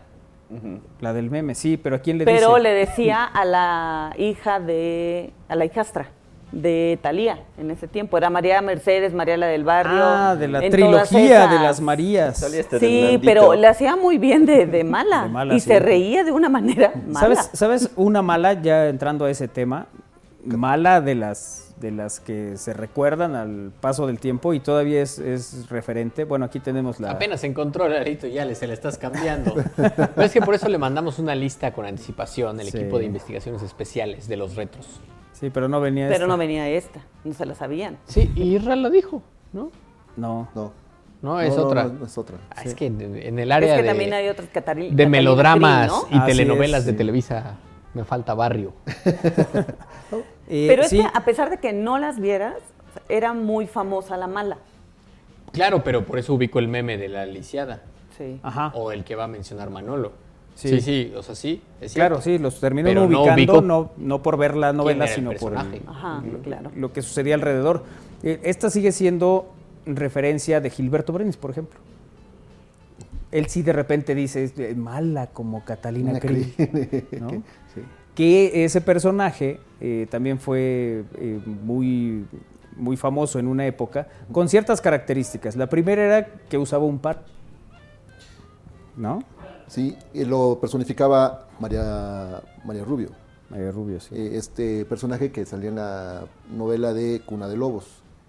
La, la mamá que no quería que el hijo se casara con, con alguien de, que no era de su linaje, prácticamente. Claro. Ay, qué feo Mira que nada sean más. Ya desde ahí era mala. Era mala, exactamente. O sea, digamos que cuando Yo nunca vi sale. esa novela, ¿no? ¿No? Pero ubicas a, a Catalina Krill, ¿no? Sí, sí es lo que hay, ubico, claro. hay un audio de, de Itati Cantoral cantando La Guadalupe. Ah, hace, Es cierto, "La eh, en un- Guadalupe". cuando está poseída, ¿no? Parece, sí. Oye, Gaby Montero dice, ay, Win, qué ocurrencias, excelente tarde. Eh, nos dice Gaby Montero. Y Mac Beatriz dice, no se olviden de Catalina Krill Sí, en Cuna de Lobos. sí, que además Cuna de Lobos eh, tuvo 170 capítulos. Mantuvo en vilo a las familias mexicanas durante su transmisión Eh. en el 86, cuando todo el mundo veía la televisión abierta. Yo tenía un añito. Así es. Así es, Catalina Krill, casada con Carlos Larios, quería asegurar a cualquier precio que el hijo de los dos, Alejandro, fuera el único heredero del imperio farmacéutico Vámonos. llamado Larcril. Y así, ah, este es el audio, mira. Eh, y así eh, dejar fuera al primer hijo de su esposo, José Carlos. Por ello, a lo largo de los episodios la vemos urdir mentira tras mentira, envenenar a su esposo, manipular a sus familiares, robar niños, eh, quitar vidas a diestra y siniestra. La villana, magistralmente interpretada por María Rubio, dio vida a este personaje eh, cruel e hipócrita. Fíjate la definición. Cruel, cruel e hipócrita. Catalina se caracterizaba por usar un parche en el ojo como parte del engaño a todos los que la rodeaban, pues no había nada malo con su vista. No, no era ¡Ah! No, ¡Oh! veía. ¡Me entero! ¿En serio no había nada malo con su vista? En un Solo final- lo usaba por... Pues si no era el ojo de vidrio. Así es. En un final memorable, Catalina, al tratar de eliminar a José Carlos, pierde a su hijo Alejandro ante el dolor de haberle provocado el- el- la muerte. Decide acabar con su propia vida. Y es, esa telenovela llegó a récords de rating, de audiencia muy grande en México. En el 87, el productor de Cuna de Lobos, Carlos Telles, ganó el premio eh, que se daba a la misma televisora a través de su revista. Eh, a la mejor telenovela del año, la actriz se llevó el galardón a la mejor villana, y, eh, pero nunca volvió a interpretar un personaje así de memorable, aunque después actuó en otras producciones como Imperio de Cristal, Salomé y otras. Eh, este, el- eh, esta, esta telenovela, eh, con todas estas historias, además la característica era el que el parche. era del color de su vestido, de la misma No, tela. eso iba a decir, el parche no era negro, ¿por qué yo lo ubico con el parche negro? No, no, Porque si, era si encuentras, claro, si encuentras un vestido verde, bueno, viene el parche verde. Si trae Claro. florecitas, el parche trae Imagínate ser tan mala que tengas que ponerte un parche para parecer más mala. Más Y mala, luego sí. combinarla con tu vestido. Bueno, Sí. una mala, no tan mala, Rubí. Era mala. Rubí era mala, pero pues era la vida misma la que la llevaba a ser Pero así. era, era mala. O sea, Rubí era una telenovela colombiana, de- ¿no? No. No sé, aquí la, aquí la vimos Aquí, eh, eh, interpretada esta- por... Bárbara Mori. Esta hombre que sale en la... Esta- Esta. ¿Rubí no era una telenovela colombiana? No. No. Bueno, que yo ¿Estamos sepa, no, no lo sé. Bárbara Mori y después la hizo este... No, este... Mira, ahí está. Esta, dice. Esta, hombre. Esta hombre. O sea, pero Rubí era la protagonista mala. Era la protagonista y la hacía de mala, muy mala, muy manipuladora Ajá. para poderse quedar con lo que quería. O sea, la villana era la protagonista. Ándale. Es una cosa muy bonita. Igual que Teresa. Era Por mala. ejemplo. No hay risa de villano más aterradora que la de Enrique Rocha en Serafín.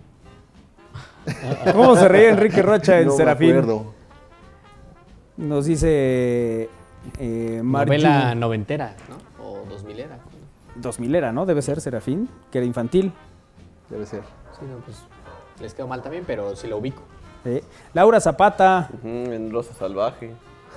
Ah, Laura Zapata, claro. Ay, Wolf Rubinsky, claro. Wolf Rubinsky era un actor que casi en todas las películas de Tintán era el malo. Era el que se enfrentaba, era el que era un abusivo. Claro, Tintán siempre ganaba, pues. Él y Frankenstein, Eh, el luchador. él y Frankenstein, claro. Sí, sí. Saludos, chicos. Excelente jueves. Uno de los villanos que me marcó fue Federico Cantú. A ver, Ah, sí. ¿de cuál? Muchachitas. De muchachitas. coches de control remoto ahí. Alejandro Camacho. Sí, esos coches de control Alejandro remoto eran la onda, dice J. Valencia, claro, porque él así eh, terminaba con sus, con sus víctimas. Llegaba el cochecito de control remoto y en lo que decían, ¿qué, qué, qué bolas? Los Fíjate. echaba. Cantú. Sí, sí, sí. Oye, de las de la, cuando las tres luceros, ¿no? María Paula. Ah, Mala, sí. con la ceja, ¿no? Uy, nos dicen varios de la lista aquí, mira. Ah, mira, este es un bonito momento. en un poderosísimo y elegante Atlantic, Sí, es Atlántico, que era el- un Corsair, alguno de esos, ¿no? O el Spirit. Mira, ahí bajaba el Ah, el cochecito. cochecito.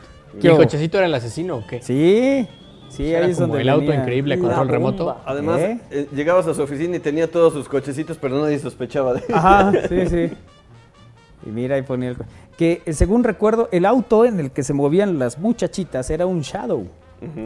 Ah, de Convertible. Descapotable. Así es. Mira, ahí va, ahí va siguiendo el cochecito. Se, fue, se metió debajo de los pies de Armando. Ya nos quitaron el video. Eh, fíjate, nos dicen aquí de, va- de varios. De hecho, ese es un Shadow. Ese es el Spirit. Al Spirit. Pero mira, ahí lleva el control. Va viendo en qué momento se va a quebrar al Palazuelos. que en esa época decían que era igualito a, a Luismi. Y desde entonces ya Acapulco era de él. Eh, Ya se va peinando todavía ¿Eh? ahí en el- Va echando estilo. Y el carrito va más rápido que el Spirit. Para que O vean sea, ustedes esa es la, una la escena producción. muy- Es una escena Pero que te causaba dejó terror. marcado a J. Valencia, Pues así es- que déjalo en paz. Nunca se compró. Mira, no ser posible, van en tráfico. Pero Va un cochecito que... o sea, ¿has visto alguna novela mexicana que no sea exagerada y así? Mira, hasta en el alto. Exacto. Ah, digo, Ya se detuvo un coche, ya se detuvo el otro, y a la distancia va a decir a la una, a la one, a la two, a la one, two, three. Como ¡Pum! decía la pájara Peggy, mira, ahí se coloca el vehículo. Y el otro con toda su o galanura. sea, tenía todo fríamente calculado. sí, ¿qué? sí. Es ahí, mira, eh, eh, ya lo colocó.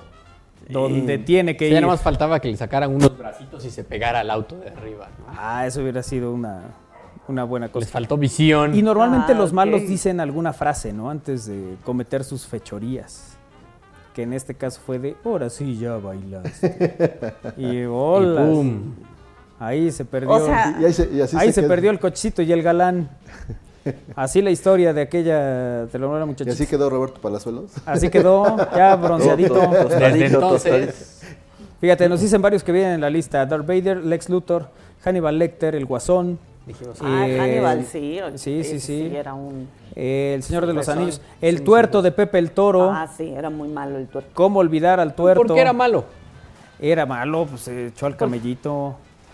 Y odiaba Eso, al eso hay, que tener, este, no hay que, hay que carecer de corazón. Yo para- ya lo dije mientras estábamos haciendo la investigación. El único malo en nosotros los pobres era Pedro Infante.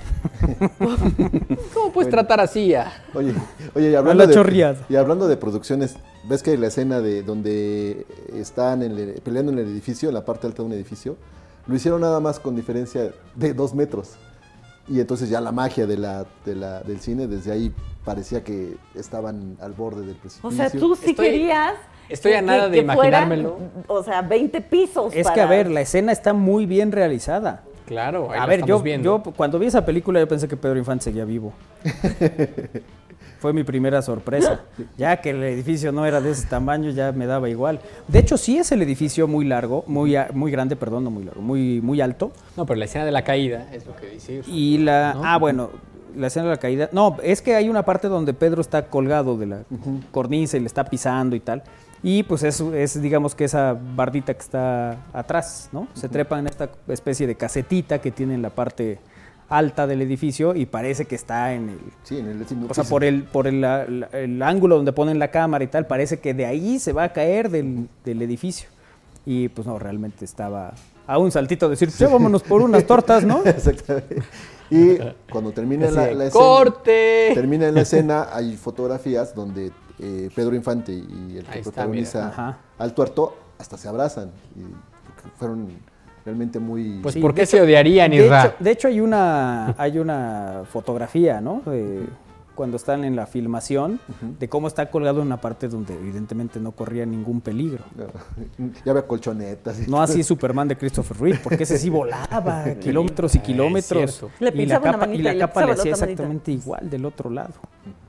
Pero bueno, sí, el tuerto tendríamos que ponerlo en este, Sí. en este listado. eh, que te mandé algo ahí que te está dando igual, ¿verdad? No, no, no, pues por eso lo estoy comentando también. Miguel Inclán también es otro de los villanos del cine mexicano. No, quería que bordara sobre el tuerto. Ay, Ahí Ismael. dice. Pero si quieres lo hago yo, Isra, no te vayas a herniar. Fíjate que sí, porque como estoy volteando así. Sí le va a dar. Fíjate, en el Algo. caso, en el caso del tuerto, eh, en nosotros los pobres, ustedes los ricos, ambas del 47, es el hombre que asesina a la prestamista. Él es con quien eh, Infante interpreta una de las escenas de pelea más recordadas del cine nacional. Quedan aislados del resto de los presos en la cárcel hasta que Pepe lo obliga a gritar que es inocente. El ojo que pierde, Claro, esa es- Ledo. Esa es la escena que todos recordamos. Pepe el Toro es inocente ahí contra la reja, ¿no? Así es. Pero se ve que lo están obligando. Sí, sí, sí, lo tiene con tortura. manita de puerco. ¿Ven quién era el malo? El ojo que pierde Ledo eh, lo venga de forma cruenta. Fue interpretado por el michoacano Jorge Arriaga. Es eh, Ledo, el tuerto de nosotros los pobres. Ahí está la foto. que Mira qué bonito. Sí, sí eran cuates. Es así como cuando uno cree que, ay, estos no se... lle-". No, sí son cuates todos, hombre. Si nada tiene que ver el partido. Bueno, vámonos a pausa. Regresamos, es al aire.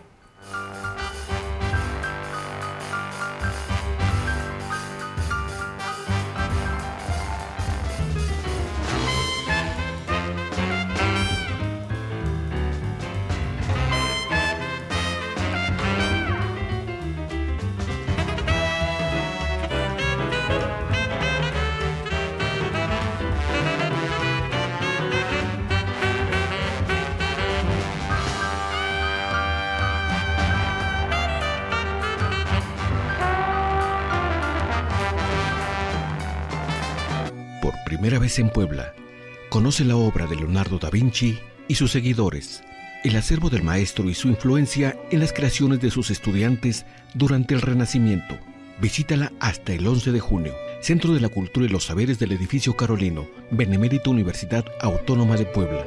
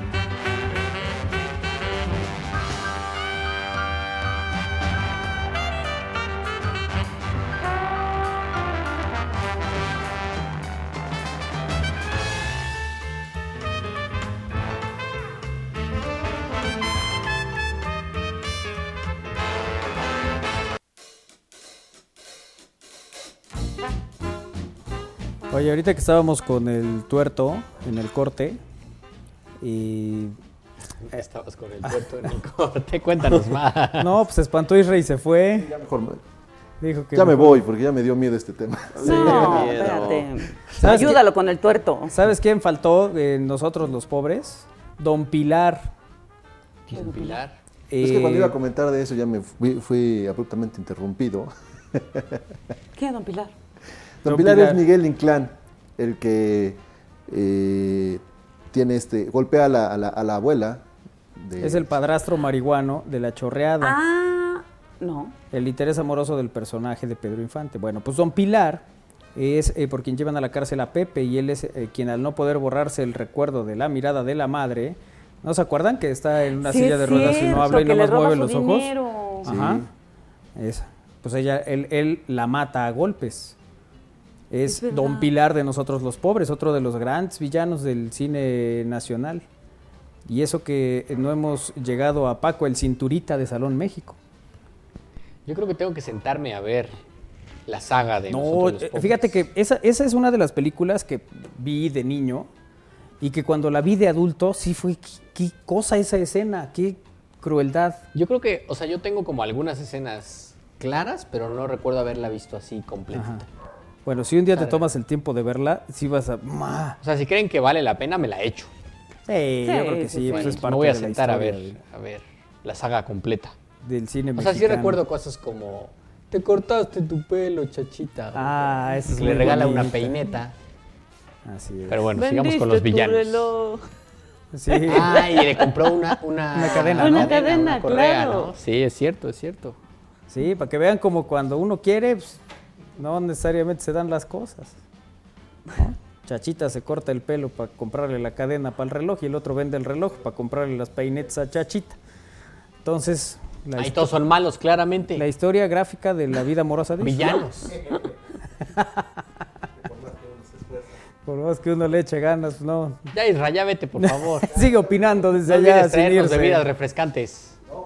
Mañana. Ah, mañana. Mañana. Bueno, será otro día. Oye, gracias a los que están participando con nosotros, compartiéndonos a los villanos. Eh, saludos a todos, dice Juan Carlos Olmos. Saludos, Juan Carlos.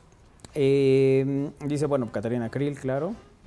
Muchas gracias eh, también por estar en contacto con nosotros. Déjame ver cuáles otros hay de los que nos han El enviado. guasón.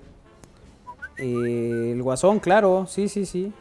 Bueno, todos los de Batman, ¿no? El pingüino, Sí, el acertijo. Sí. No sé si el guasón era menos malo que el La pingüino. hiedra venenosa. Es que, a ver, todos eran malos, todos tenían objetivos, eh, digamos que nada positivos para el, el- el Ciudad Gótica, aunque algunos tenían razones y que luego uno descubría que pues, sí eran de cierto peso. Eh, sí creo que estos que, que quedaron muy en la memoria, porque a ver, hay, un Batman que vio una generación en, en capítulos de televisión, ¿no? que son o los de de, Adam. West, que eh, so- eh, corresponden a otra época, que incluso los villanos eran eh, muy chistosos, muy vistosos, tenían eh, ciertas características, no, no la penumbra de otros momentos. El- pero que teníamos, por ejemplo, al bueno, este pingüino que estamos viendo es el pingüino de la película. Sí, pero ya sabes que Lalito no sabe diferenciar, ¿no? Así Pero es. Ese pingüino sí estaba como... Danny DeVito, ¿no? Danny DeVito, exactamente, de esa película de, de Batman, y que también me parece que cumple un papel muy importante, pero que lo habíamos visto en la serie de televisión y que es totalmente eh, distinto, ¿no? En, en muchos sentidos. Incluso en la caricatura, ¿no? Sí, claro, Hasta se ve adorable. sí, Bonachón. así es. Así es que creo que el de la serie esta, del, de, de esta que estamos Es la que escuchando, estamos escuchando, claro. Y- Yo, yo vi la serie, bueno, lo comentamos ya en algunos programas anteriores, Ujú. pero uno no sabía que había temporadas y que había una progresión. Sí. Yo recuerdo haber visto capítulos sueltos de esta serie. Ujú. Y sí, es cierto que este guasón era otra cosa. Y sí tenían esta característica Digo, este de, de al término del episodio, eh, te decía, ¿qué pasará con Batman? ¿Qué sucederá? ¿Será que puede salvarse de las garras del pingüino? ¿Será que saldrá con la hiedra durante dos semanas? ¿no? O sea, te, te es dejaba otro todas las... villano. Otro villano. Así es. hiedra Spider-Man también tiene sus villanos, el, el Doctor Octopus, ¿no? Ajá. El Duende Verde, Duende Verde. el... Habíamos dicho el que, el que va surfeando en el hielo. Ese es de Spider-Man, ¿no? Mm, Porque ah, el sí, que congela sí, todo es el de Batman. Sí, Ajá, El Doctor Ajá. Frío, ¿no? ajá, así es. sí, también. Eh, el Capitán Frío, nos dice José Capitán Luis, el acertijo. Ese Eh, de Batman. Ajá. El- a ¿Qué? ver, No, ahorita que mencionabas esto de, a ver, cada quien se queda como con, con sus villanos. Sí. Y yo, por ejemplo, el guasón que recuerdo es de la primera película que voy a ver al cine, que es el Batman de Tim Burton, que es este guasón... Michael Keaton. Digo, ah, bueno, Michael Keaton y es este Jack Nicholson. Jack, Jack Nicholson, Nicholson. Es, el, es el guasón, ajá. que es el de esa película. Sí. Digo, después identifico que era el guasón en las caricaturas, pero bueno, ahí es como... Sí, sí. Y bueno, y luego el Joker que ya vio todo el mundo, ¿no? eh, mucho más reciente, Ajá. ¿no? Pero es cierto que, a ver, a partir creo que de, de este universo que se crea de, de superhéroes, que Batman es de DC, eh, pues salen muchas, muchos villanos que se vuelven protagonistas en su propia película, como Harley Quinn también, el Joker, ¿quién más? Creo que la Hiedra tuvo su peli, ¿no? Bueno, Gatúbela. Gatúbela. Ajá, Gatúbela. Gatúbela Sí. tuvo su peli también. Sí, sí, sí. Pero es ya más para acá, ¿no? Y era muy villano también. Sí. Y la Yedra siempre se caracterizaba por ser seductora. Gatúbela también, ¿no? Gatúbela De también. hecho, Gatúbela en las últimas representaciones ya no es la villana, ya es la compañera de Batman, ¿no? Ujú. sí. Sí, hay Le dan sus casos. besitos y todo. Sí. Cuando era. cuando- de hecho, en una película creo que. Y Gatúbela olvidan todo. Pues es que así funciona Pues la es que vida, así ¿no? es. Uno hay que darse besitos y olvidar. Pues sí, ¿para qué es Que es malo. uno con que ay tuyo? Nah. Nada, unos besitos y estamos. Ok. Imagínense si todo se arreglara a besitos. Estaría padre, ¿no? Estaría bien. Depende de la situación, pues sería la ubicación. ¿Del besito o del, o del lugar donde nos... Sigamos con Vamos los el lugar. ¿no? Ah, Sigamos. bueno. Vamos con otro bonito villano. ¿A cuál tenemos en pantalla, Lalito? Tú dinos, guíanos. Es No, que Lalito, no. Lalito descargó la lista de villanos completa. Clic derecho, descargar. Descargar, sí. Sí, pero esto ya, es, ya no es retro, Lalito. Estás yendo muy bueno, pero es cierto que ahí se dan sus besitos, miren. Ajá. Este es el Batman, el de anterior a Robert Pattinson. Es este, ¿no? Ese, ah, eh, Ben Affleck. no, es, No. este es Robert Pattinson. ¿no? ¿Este es el de Robert Pattinson? Sí. A ver, ¿cuál nos estás poniendo, Lalito? Tú que tienes un micrófono ahí a la mano. Nomás puso Batman. No, pues. Sí, creo que este es Robert Pattinson. ¿Sí? ¿Este es el de Robert Patti- Pattinson? A mí esas películas no me gustaban verlas porque eran muy obscuras. Sí. y como que y- no y- se le entendía. O y sea, sabes si qué? no Que estabas algunas- empapada en el tema, me- al- algunas en especial, ¿no? Tenían esa, esa característica. De hecho, eh, la, digamos que lo que distinguió también a la serie primera, a esta que decíamos de los 60 prácticamente, eh, pues era que era una serie muy colorida. y, y salían aquellos de pum, cuas, as, cuando se agarraban a golpes. Ah, y todas claro, y estas le cosas, ponían. Sí, sí, sí. Sí, que cuando la veías de niño decías, órale, Batman. Y ahora la ves de grande y ya ves que es comedia, ¿no? Eh, prácticamente, Sí, ¿no? Porque sí. los tenían amarrados con unas Sí. cuerdas bien flojas. O en la película que... Estaban no- como los resortes de las calcetas de Saúl. Oye, o en la película que no sabes, no sabe dónde tirar la bomba, Batman, ¿no? Va a tirar y hay unos patitos, y va para el otro lado y hay unos cazándose, ¿no? Y entonces, Sí. eh, Sí, sí, o sí. cuando le echa al tiburón su repelente para tiburón. Siempre Es había cierto, un es batialgo. Es cierto. No, pero esta, esta característica que mencionas, que ahí también creo, digo, es como ya más reciente. Creo que a partir de Tim Burton se Sí. vuelve oscuro y luego Nolan. Es mucho más, de la ¿no? noche es mucho más oscuro. Sí. es que no, no Sí, sí. distinguías nada. Ustedes porque ya tenían más o menos las La historias, ¿no? De las películas, pero Imagínate, Kairi, que te, que te hubiera tocado con tu tele blanco y negro. no, hombre, pues no veían No te enteras de Le, nada. le movías al contraste. Brillo. ya estabas. Sí, al- alguna cosa así, porque no, no, era, no era sencillo. Pero sí son eh, estos villanos que, que sí quedan, ¿no? El pingüino siempre es un Que todo villano, mundo ubica. ¿no? Que todo mundo lo ubica. El caso de- del guasón, que es otro que todo el mundo ubica. Y el otro es el acertijo, Y el acertijo, sí. Que Yo- también aparecen en películas, en series, en En varias caricatura. Y yo, yo ubico mucho al acertijo de, de las caricaturas que veía cuando era pequeño.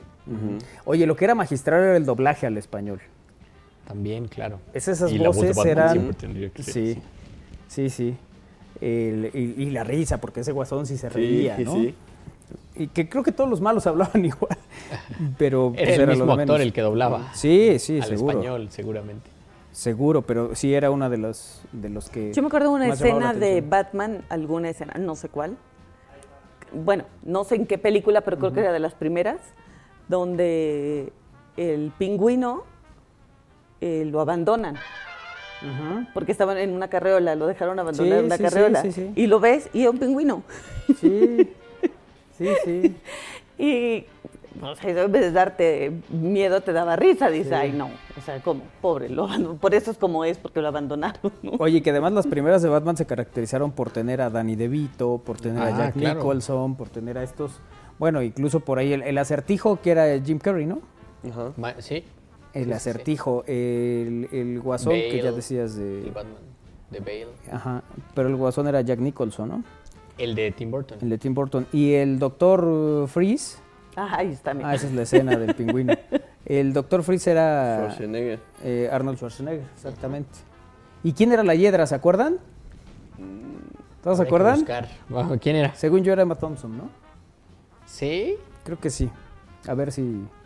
A ver si la, la ubicamos. Vamos a buscarla. El- bueno, pues esta Poison. serie de películas eh, de Batman. Oye, de Superman, ¿cuál era el villano? Lex Luthor. Lex Luthor siempre. Ese era el, el malvado, que además era un villano muy en las películas, estas que, que, eh, son también de los 80, y películas que hacía Alexander Solkine, donde salía el, el Superman que para esa generación fue el, el- el- la figura que tenemos en la memoria, eh, que era Christopher Reeve. Y, y ahí era un villano muy simpático, el Lex Luthor. Sí, decía cada burrada, de repente tenía sus ocurrencias, pero pues era siempre el, el obtener de todo un beneficio. ¿no? Si, si llegaban invasores de otro planeta, él se aliaba con los invasores para acabar con Superman y luego ya le decía a Superman, no hombre, pues tampoco creíste todo esto. Sí, no, no era así. Me suena, me suena. Sí, sí, sí, ya sabes cómo es la cosa. Entonces sí, era, eh, digamos que una de las características, ¿no? De esos, Uma de esos villanos.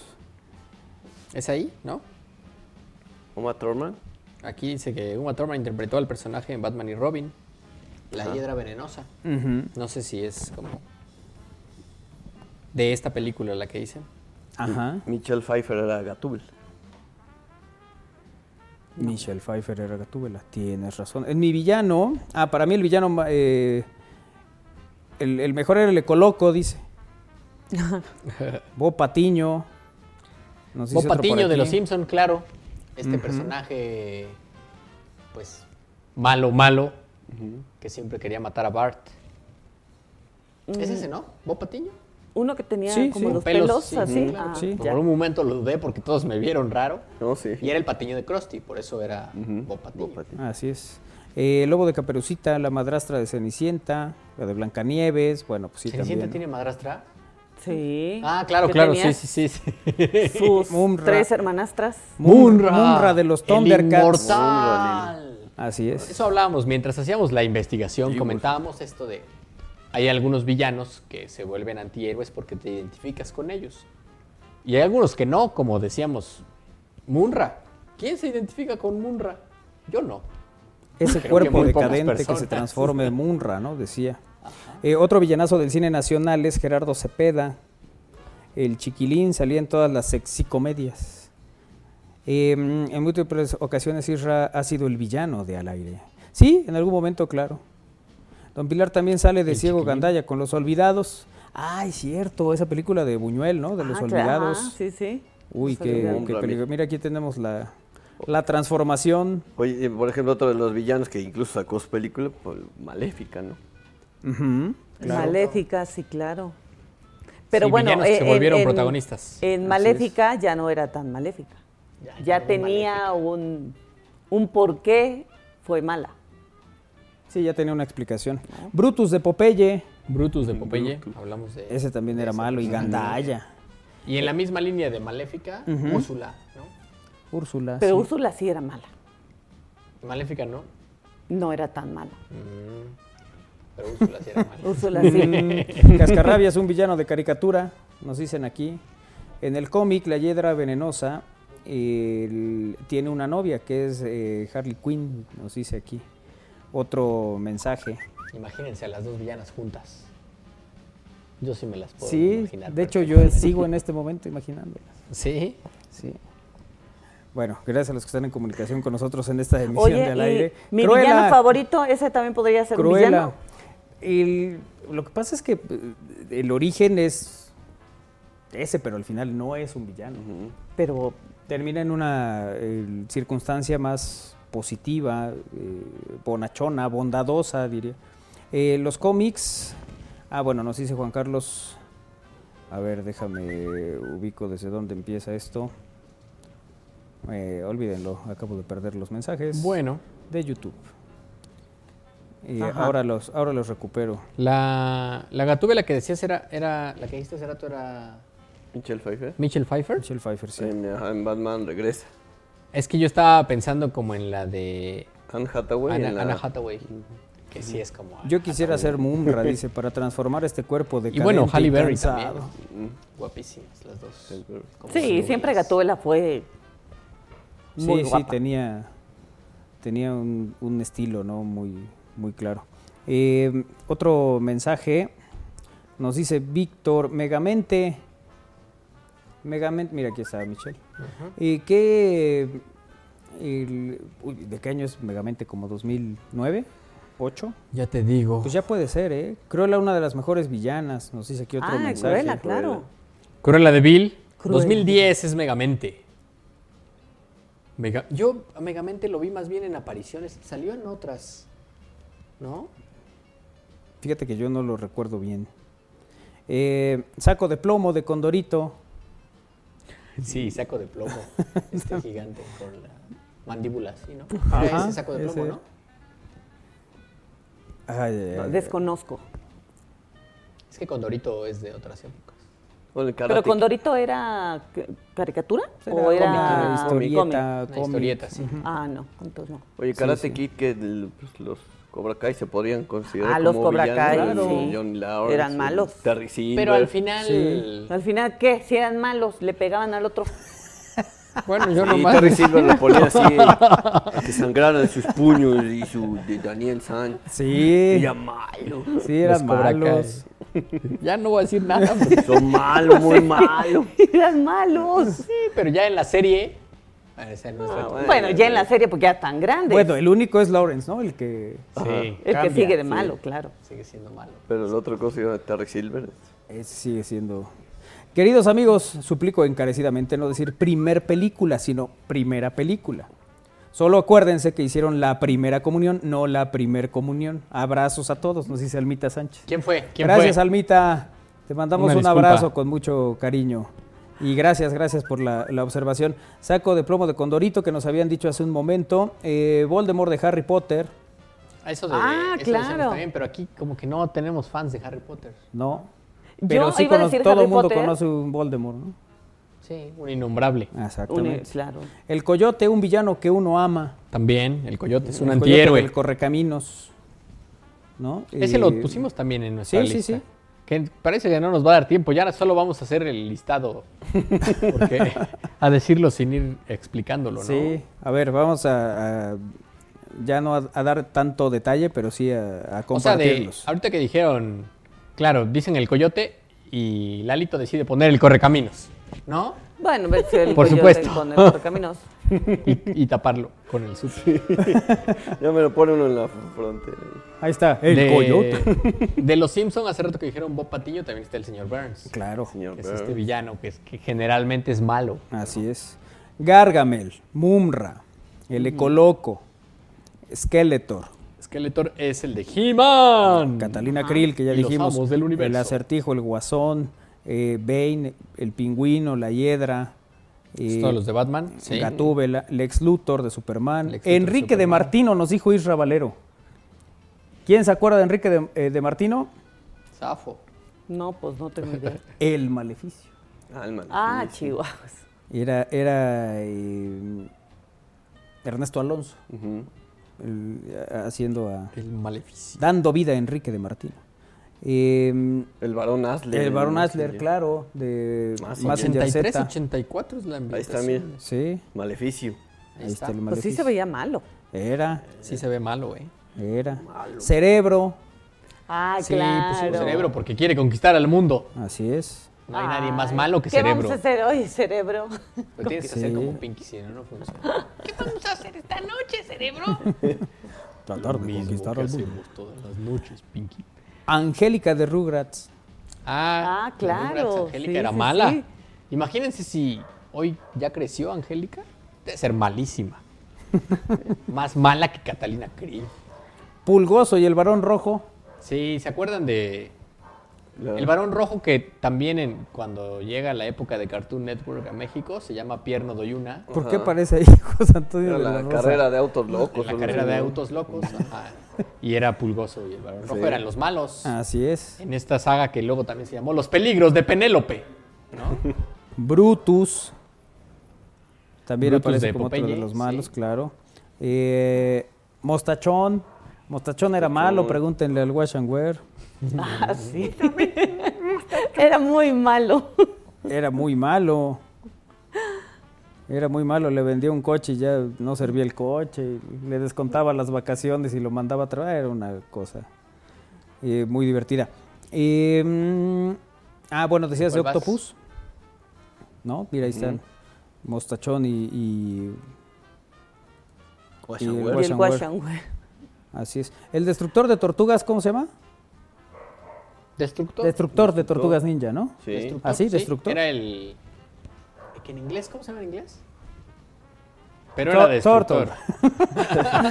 Destroyer. No, no, es que Destroyer Turtle. No, no, Destroyer.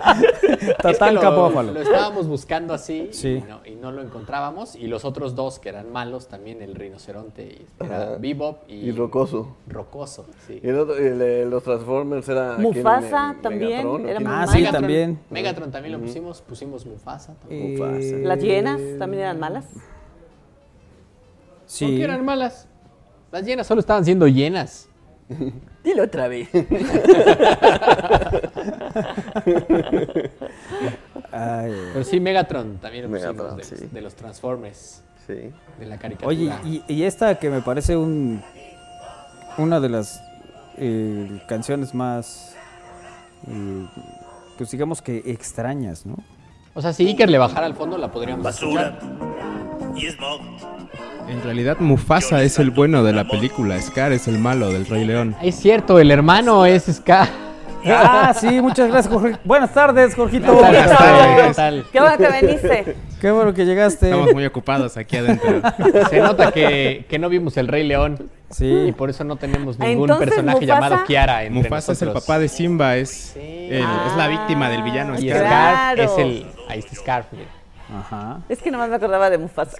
Una peliculota, deberías verla otra vez. Sí. No, porque chillo cuando Y- se cae. Y la versión... La nueva, que es... No la he es- visto. Ah, ¿Tú ya la viste? no, no, no, por eso pregunto, porque quiero ver si me la chuto. Hay que verla. Hay que verla. Pues sí, hagámoslo. Y aprovechemos para despedir. Jorgito, muchas gracias, como siempre, vámonos. No es nada, que pasen una buena tarde. Saludos a todos. Muchas gracias, nos vemos el lunes. Adiós, Iker. Adiós, nos vemos. Eh, no se pierdan el Gran Premio de Miami. Y luego, El programa desde el circuito. pero el lunes, ¿no? El lunes, correcto. Sí, con calma. Con calma, porque- con calmita. ¿Para qué corres? Eh, Lalito. Adiós, adiós a todos amigos. Bueno, Que mañana tengan nos, un buen fin de semana. mañana nos vemos en el desfile. Eh, Armando, Gracias, buena tarde, cuídense mucho. Win. Muchas gracias. Saludos a todos nuestros radioescuchas que viven en una villa o aldea. O sea, los villanos. A los villanos. Oye, a Juan Sánchez y saludos muchachos, buen retro viéndolos en la panadería. Bueno, pues muchas gracias. Ay, qué rico. Saludos. Díganos dónde para caerles por un pan. Ahí vamos. Que tengan una linda tarde. Eh, muchas gracias a todos. Vámonos, vámonos. Eh, pásenla bien, eh, tengan buena tarde. Mañana eh, estaremos en estamosalaire.com con la transmisión alternativa del desfile del 5 de mayo. Quédense con Alex Ramírez Cantares, la programación de Radio Web, el lunes a las 3. Aquí nos encontramos. Gracias, Darío Montiel. Un abrazo. Pásenla bien, buen fin de semana. Adiós.